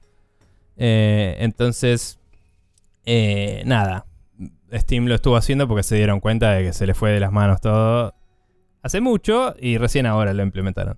Eh, eh, aparentemente la revisión podría ser anual. Esto Sí, no sé de dónde salió ese dato. fue- yo una- fueron cosas que encontré en, en diferentes threads de, de- Twitter que hablaban sobre la noticia y varias personas mencionaban esto. No sé de dónde salió, no sé ni siquiera si es cierto o no. Pero una de las menciones, varias de las menciones que encontré es que Mm. podría ser una revisión anual de precios. Habrá que ver si es cierto o no. Capaz lo hacen anual para también agarrar el valor de la inflación que en muchos países se reporta anualmente. También. y hacer un balance y no solo tomar el dólar. Eh, porque si solo tomas el dólar y no la inflación, en algunos países eh, vas a perder negocio, digamos. Sí. Em, pero bueno, ni idea. Y por último, la otra cosa es que sí. se va a aplicar la nueva reglamentación de cambio de precios en Steam, entrada en vigencia en marzo de este año, que tiene una serie de pautas. Esto sí no lo entendí porque. Por cómo está fraseado. ¿Esto entró en vigencia antes o no? O sea, ¿entra en vigencia ahora? o No, entró en no vigencia en marzo de este año. Esto. ¿Y por qué se va a aplicar de nuevo? Si ya está aplicada. No, no, no. A lo que voy es que están circunscriptos a este tipo de cosas la gente que quiera hacer Ah, los es un cambios repaso de de, lo que hablamos en marzo. Listo. Ok, buenísimo. Nah, no, me, me refería a eso nada más. No, no, está Pero bien. bueno, Como estaba fraseado, Eh, no entendía. eh, si hablando específicamente de, lo que, de Bien. lo que se refiere a, digamos, a lo que están circunscriptos las personas que, que decidan cambiar el precio de este, de este juego o, o de cualquier juego. Esencialmente, primero, eh, se puede realizar un descuento de lanzamiento en un juego, pero una vez terminado no se puede realizar ningún otro tipo de descuento por 28 días. No es posible descontar un producto por 28 días una vez modificado su precio en cualquier moneda. O sea, por ejemplo, la gente que decida cambiar el precio hoy no va a poder cambiarlo por esencialmente un mes. Eh, Eh, ah, y en cualquier moneda, decía. y en cualquier moneda. O sea, si lo modifican en Turquía y Argentina porque ven que está abajo, después no lo pueden tocar en ningún otro lado. en ningún otro lado, incluido dólares. Eh, Después, eh, un, descuen- un nuevo descuento no puede ser realizado dentro de los 28 días de una oferta anterior, a excepción de las ofertas estacionales de Steam. No pueden ser realizados descuentos en las ofertas estacionales dentro de los 28 días de lanzado el producto, de que su descuento de lanzamiento haya terminado o de la modificación de su precio en cualquier moneda. Eh, Está bien. Lo otro es... O sea, eso es un repaso. Solo dice, Sí. aún en las, en las estacionales que son una excepción a la regla, las otras reglas se aplican. O sea, si Exactamente. ya lo modificaste, no lo puedes modificar en esto. Tal cual. Eh, Sí. No se podrá cambiar el precio mientras se encuentre activa una promoción o haya una promoción programada a futuro, de parte, de, digamos, a forma manual, vamos a decirle. Eh, no es posible hacer descuentos mayores a 90% o menores a 10 y los descuentos personalizados no pueden durar más de dos semanas o menos de un día. Bien. Los, Em, los más importantes, digamos, los, los más vi- vitales, sobre todo para la parte del año en el que Steam está haciendo este ajuste, son los que tienen que ver con las modificaciones de precio y los 28 días de plazo que tienen. Porque tengamos en cuenta que, si bien a- ahora hay una oferta corriendo, que es la oferta de Halloween, eh, que eh, no sé si entra como una estacional porque, eh, digamos, que abarca todo el sitio de Steam, es- este tipo de ofertas. eh, en otros momentos lo... No, Halloween era propia. Sí dijeron que el año que viene iban a ser estacionales posta, I- iban iba a haber otoño y primavera. Y no sé si van a atar la de primavera a Halloween, porque hacen eso No. los yankees de que a otoño. Perdón, eso es su otoño. Tal cual. Eh, no sé, eh, alguna vez la de otoño fue la de Halloween también, me parece. ¿eh? Sí, el Pero- problema es que normalmente lo que quieren hacer es lo que la típica de, bueno, hago una oferta Sí. en, en Halloween y después hago la oferta de, de Black Friday, pero a esa la llamo eh, o- o- Pepito, Fall, sí. eh, en vez de decirle Black Sí. Friday. Dibuj- lo dibujan como quieren. Escuchamos tantos podcasts que dicen, no, porque ahora empezó el verano, ¿no? Y es tipo, macho, mirá el- los astros y sabes cuándo empieza el verano. No tenés que estar preguntando pelotudeces. Sí, O sea, bueno, eh, pero importa. sí. pero a lo que iba es que en el caso de la- algunos eh, modificar precios ahora, Mm. podrían no, no quedar este em, elegibles para modificarlo después. Eso, exactamente. Está bien. Eh, o sea, lo que querés decir es, con este anuncio, gente que hoy mira esto y dice, ah, soy un boludo, no lo cambié, no va a apurarse a cambiarlo ahora necesariamente porque le puede joder otros, otras ofertas. Exactamente. Em, pero bueno, yo reitero lo mismo. Em, no hay absolutamente ningún indicio de que realmente eh, se esté incentivando o haya una discusión abierta de los developers de, che, vamos a subir todos los precios a mano antes de que esto ocurra. Así que yo no me preocuparía por comprarme ahora un juego porque después va a subir. De hecho, esperaría al sale a ver si está más bajo de lo que está ahora. Sí. Em, y, y nada, sí sepan que a partir de enero del año que viene, muchos juegos de los chicos eh, indies que no tenían este soporte probablemente defaulten al estándar de nuevo de Steam y van a ser un poco más caros. Los cambios ya están hechos en SteamDB. No sé si eso significa que ya están hechos en el backend de Steam también. Los cambios de la, la modificación de, de precios. Así que. Y, pero dijeron que entraban en vigencia en enero. No, eso es la fecha de salida. No, es una cosa que no tiene nada que ver con lo que estamos hablando ahora. La fecha de salida de... ¿Qué? Perdón. La- la- Eh. el- los textos de fecha de salida. Ah, eso- qué boludo. eso sí, era listo. primero. Ok, me Los estoy cambios- asociando cosas. Los cambios Eh, de, de precio ya están activos en SteamDB. Como dije recién, no sé si eso significa que ya están activos dentro de Steam propiamente dicho, pero sepan que, digamos, técnicamente a partir de ya mismo pueden estar modificando precios. Dependerá de cada developer. Y muy probablemente, como dijimos antes y como dijo Nico bien, los eh, publishers grandes, el 99% no le dé ni 5 de pelota a este precio recomendado y le sigan poniendo el precio que ellos quieren. Creo que algunos de esos, capaz, eh, según cómo lo frasea Steam y todo eso, quizás algunos que iban a poner un precio más alto, eh, lo pongan un poco más bajo porque Steam recomienda esto por una cuestión de competencia con otros y por una cuestión de Steam hizo, Steam tiene la data, digamos, como para decir este es un buen precio. Dicho eso, eh, Square Enix te va a cobrar lo que se le cante el culo. eh, Capcom también, porque está eh, ar- arriba de la cresta de la ola. Activision también, porque cree que sus juegos valen 70 dólares y suerte con eso. y cosas por el estilo, ¿no? Que no lo bueno. valen, pero la gente lo paga, pero eso es otro tema, ¿no? los, sí. Los juegos medianamente grandes, yo creo que se van a pegar a esto. Los juegos más grandes van a hacer lo que siempre hicieron. Entonces no va a cambiar eso. En PlayStation va a sacar los juegos de, Lo- P- los juegos de PlayStation en PC, lo va a sacar al precio que se les Sí. cante, obviamente. Los juegos más chicos son los que sí van a cambiar de precio porque de nuevo, esos solían ir por el default. Y el otro día hablábamos de esto cuando yo estaba viendo en dónde comprarme el Persona 5. Eh, ya hay varios juegos que están tomando el mismo precio en Switch, en Xbox y en, y en Steam. Hmm. Que son tres stores con precios localizados. Sí. Eh, entonces esto debe haber algo a nivel industria que no es solo Steam que lo analiza, sino eh, debe haber algo ahí medio cross en algún lado. Sí, seguramente. Pero bueno, Eh, nada. Vamos a ver cómo sigue. Eh, si, si les preocupan estos aumentos realmente, de nuevo, esto lo podrían haber hecho en cualquier momento. La- las personas, no es algo que tenga que suceder ahora. Eh, pero lo- los que más los precios que más se van a ver afectados son los de los juegos chicos, digamos, eh, Sí. para nosotros. Así que nada, eh, en cuanto a la industria, me parece un paso correcto, más allá de que se cague un poco en que la gente le cuesta plata comprar los juegos. Es como... eh, había mucha gente que usaba VPNs para comprar en nuestros territorios, eh, en nuestro y en el Turquía, digo, y desajustaba cosas y mucho... mm, eh, muchos eh, indie y cosas que se veían afectados por ventas de que, les generaba re poco revenue y cosas por el estilo. No sé. Sí, yo tengo como una opinión medio conflictuada al respecto porque no sé, genuinamente no sé si existe forma posible de solucionar esto desde un punto No. de vista de hacer algo con las VPNs o como sea, eh, o este, intentar coartar las transacciones de forma tal que solamente requieras medios de pago locales, eh, eh, como si fu- generados en, en las naciones de cada uno de los, de los lugares donde tenés los, los precios, o que solamente los códigos puedan ser redimidos basado en GeoIP, que no sé si es algo que están tomando en cuenta o no hoy en día en Steam. Entonces, me parece que hay otras opciones en vez de decir, no, bueno, ok, mandemos el, el precio para arriba.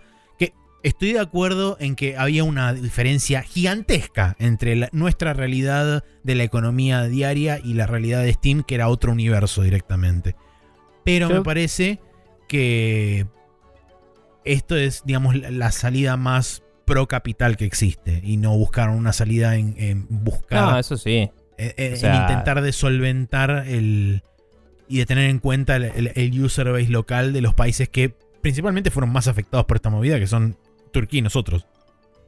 A lo, a lo que iba es. Esto es, entre comillas, para la industria, como decía, no para el consumidor. Seguro. O sea, Pero dicho eso, igual lo pones en perspectiva, ¿no? Y digo, desde un lugar súper de privilegio zarpado, digo esto. eh, lo, hemos hablado de que eh, los juegos son un vicio caro y son un, un lujo. Sí. Pero muchos juegos de Steam, no los más grandes, los más grandes ya tenían su precio cambiado, como decíamos. Pero muchos juegos de Steam, chicos y medianos, tenían un precio tan bajo que si te pones a analizar nuestro costo de vida y, y cuánto te sale un juego que por ahí dura 5 o 10 horas, tipo, algunos salían menos que un alfajor, boludo. Y es como, No, en eso esa de plata, esa plata no le está dando nada al developer que se mató haciendo eso. Que no siempre es buena persona, lo que sea, porque el mundo es así. Pero digo, no sé, el, te compras a 180 pesos el Katana Zero. ¿Y qué, gana, qué ganó el developer con eso? No sé. No, una mierda. ¿Entendés? Eh, entonces digo, entiendo por qué tiene que pasar esto. Obviamente afecta negativamente a la gente que se veía beneficiada por eso. Pero bueno. Eh, y echa la ley, echa la trampa también. O sea, el problema no éramos necesariamente nosotros, porque no somos todos los argentinos comprando en Steam. Somos algunos que tenemos una PC y todo y le damos bola. Eh, pero bueno, venía mucha gente y se metía por VPN y, y- y todo rompen, etcétera. Y bueno, había que cambiar. Eh, eh, se va a poder seguir entrando por VPN, pero van a juntar una cantidad de plata solvente en vez de algo que probablemente les costaba más costo operativo de lo que les daba a varios eh, Sí. eslabones de la cadena. No sé si necesariamente al developer, pero a Steam, si yo le pago 180 pesos a un juego, no sé si le estoy pagando el hosting y todo justamente de ese juego, ¿me Sí, no, ni en pedo. Em, para, por lo menos para como ellos lo miden. Eh, pero bueno, mejor dicho, el 30% de esos 180 pesos. Sí. Pero bueno. Nada. eh, es una verga mm, mm, necesitar plata para cualquier cosa en Argentina. Bienvenidos a nuestro país. Sí. eh, a, a quienes nos escuchan de otros lados. Em, así que nada, eso ha sido el Hot Coffee sobre el estado actual de Steam, los cambios que hubo y se vienen. Eh, vamos a recordarles a la gente cómo pueden hacer para escribirnos si tienen dudas sobre estos y opiniones. Si quieren comentarnos también cuáles son sus juegos, géneros y developer favoritos, que fue la pregunta que nos mandaron hoy Sí. eh, o cualquier cosa sobre todas las noticias que hablamos hoy, o sobre todo el quilombo de Microsoft, Activision y Sony que nunca termina, etcétera. Escríbanos a cualquiera de estos medios que Max iba a decir a continuación. Si quieren mandarnos un mail, pueden hacerlo a sprechonews.gmail.com. Si no, pueden pasar por instagram.com barra sprechonews. Si no, también tienen la opción de pasar por Twitter en arroba sprechonews. Y por último, si en vez de querer dejarnos un comentario, una reflexión o hacernos una pregunta al respecto de las noticias y demás, y quieren dejarnos una pregunta sobre alguna otra cosa que tengan dudas, pueden pasar por sprechonews.com barra preguntas y nosotros contestaremos las preguntas acumuladas ahí en una side quest a futuro. Bien. Vamos a, pasar entonces al Special Move, que como si casi siempre es la última sección de este programa.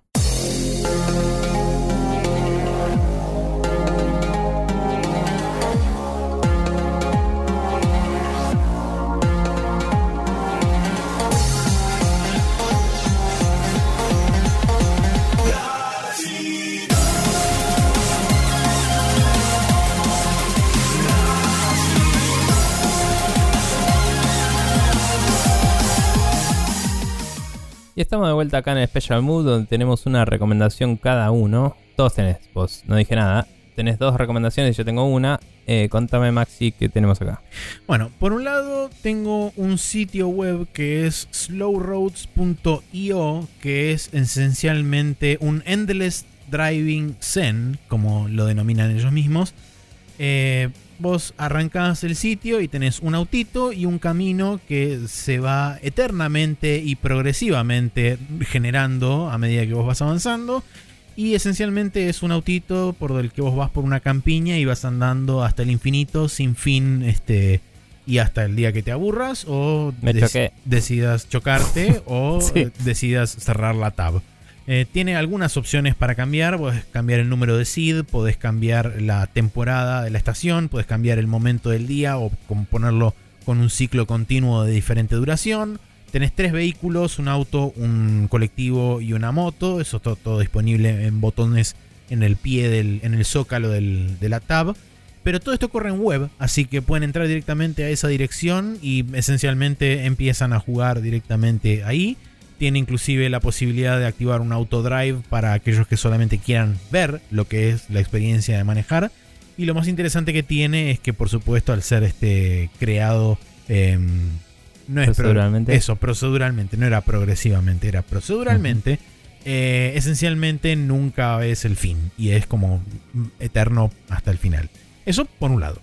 Por Puedes cambiarle el- la estación del año. Puedes cambiar la estación del año, día, noche. cosas. Puedes inclusive poner un ciclo de día y noche este, dinámico.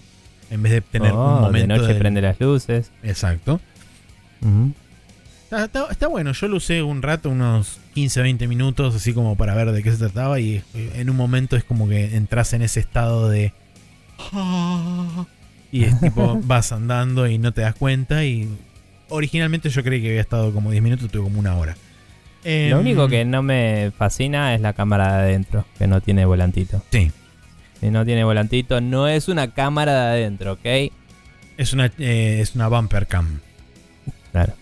Eh, bien, y lo otro, el otro link es un video que esto es...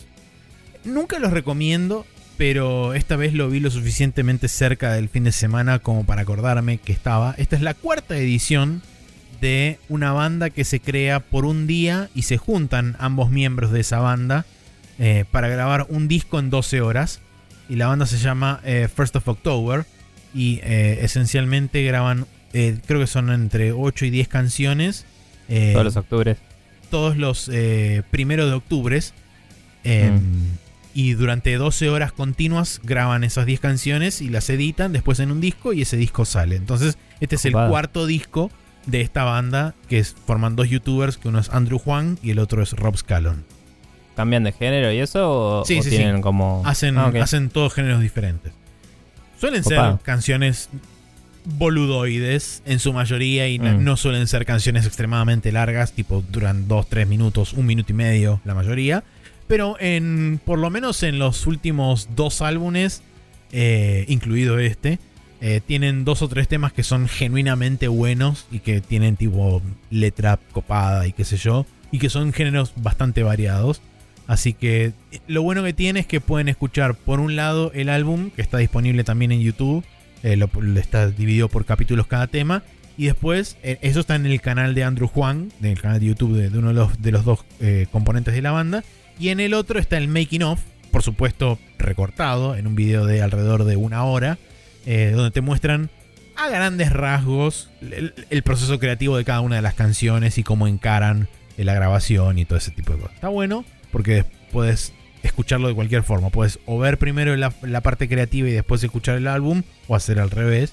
Este y nada, son dos chabones que veo relativamente seguido en, en YouTube y cuando empezaron a hacer esto hace 4 o 5 años, por supuesto que en 2020 no hubo álbum porque nadie podía ir a ninguna parte, pero eh, la iniciativa me pareció súper copada y diferente porque es tipo nos juntamos en un estudio y estamos 12 horas metidos acá adentro intentando crear 10 temas. Está muy bien. Em, voy a decirte que por mi cuenta eh, saqué un achievement por llegar al borde del coso de, de manejar. Eh, porque doblé para. Estaba yendo por la ruta y dije, me voy para la derecha. Y me Ah, fui de la ruta. Y fui hasta donde se acabó el mapa.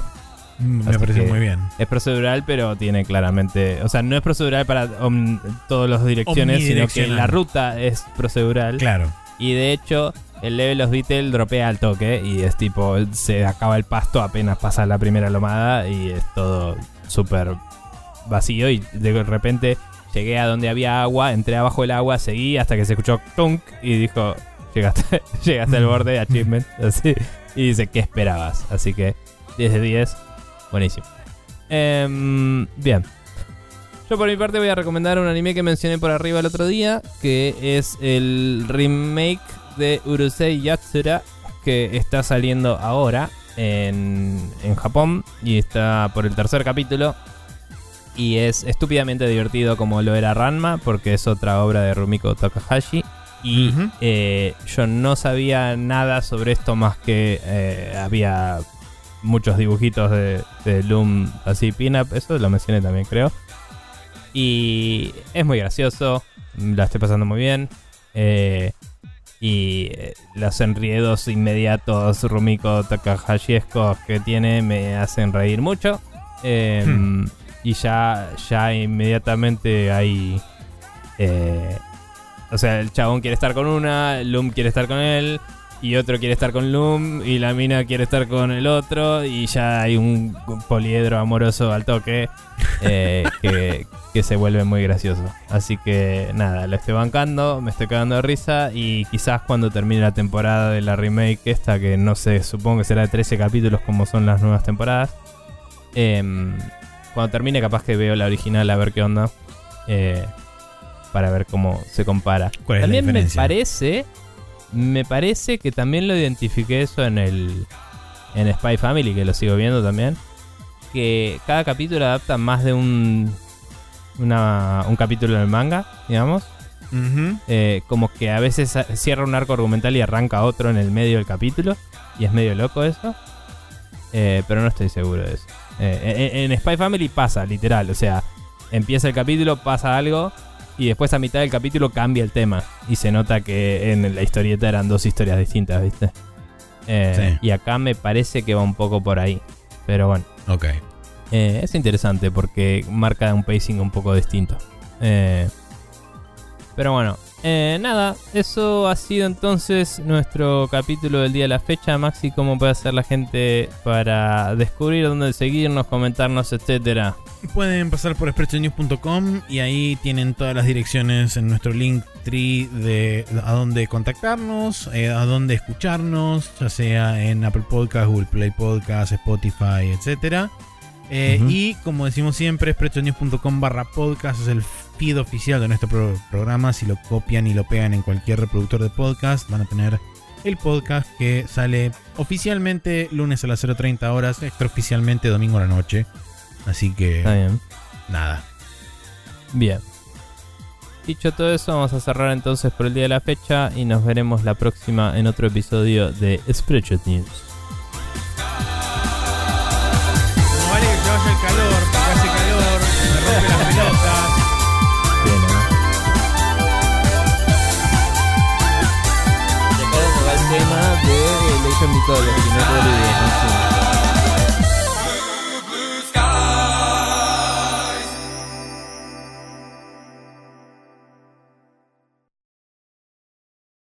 Hola y bienvenidos nuevamente a otro Lo que sobra de Spreadshot News. Hoy les traemos Kevin McMullan y Stephen Rippey con A Cat Named Mittens del soundtrack de Age of Mythology.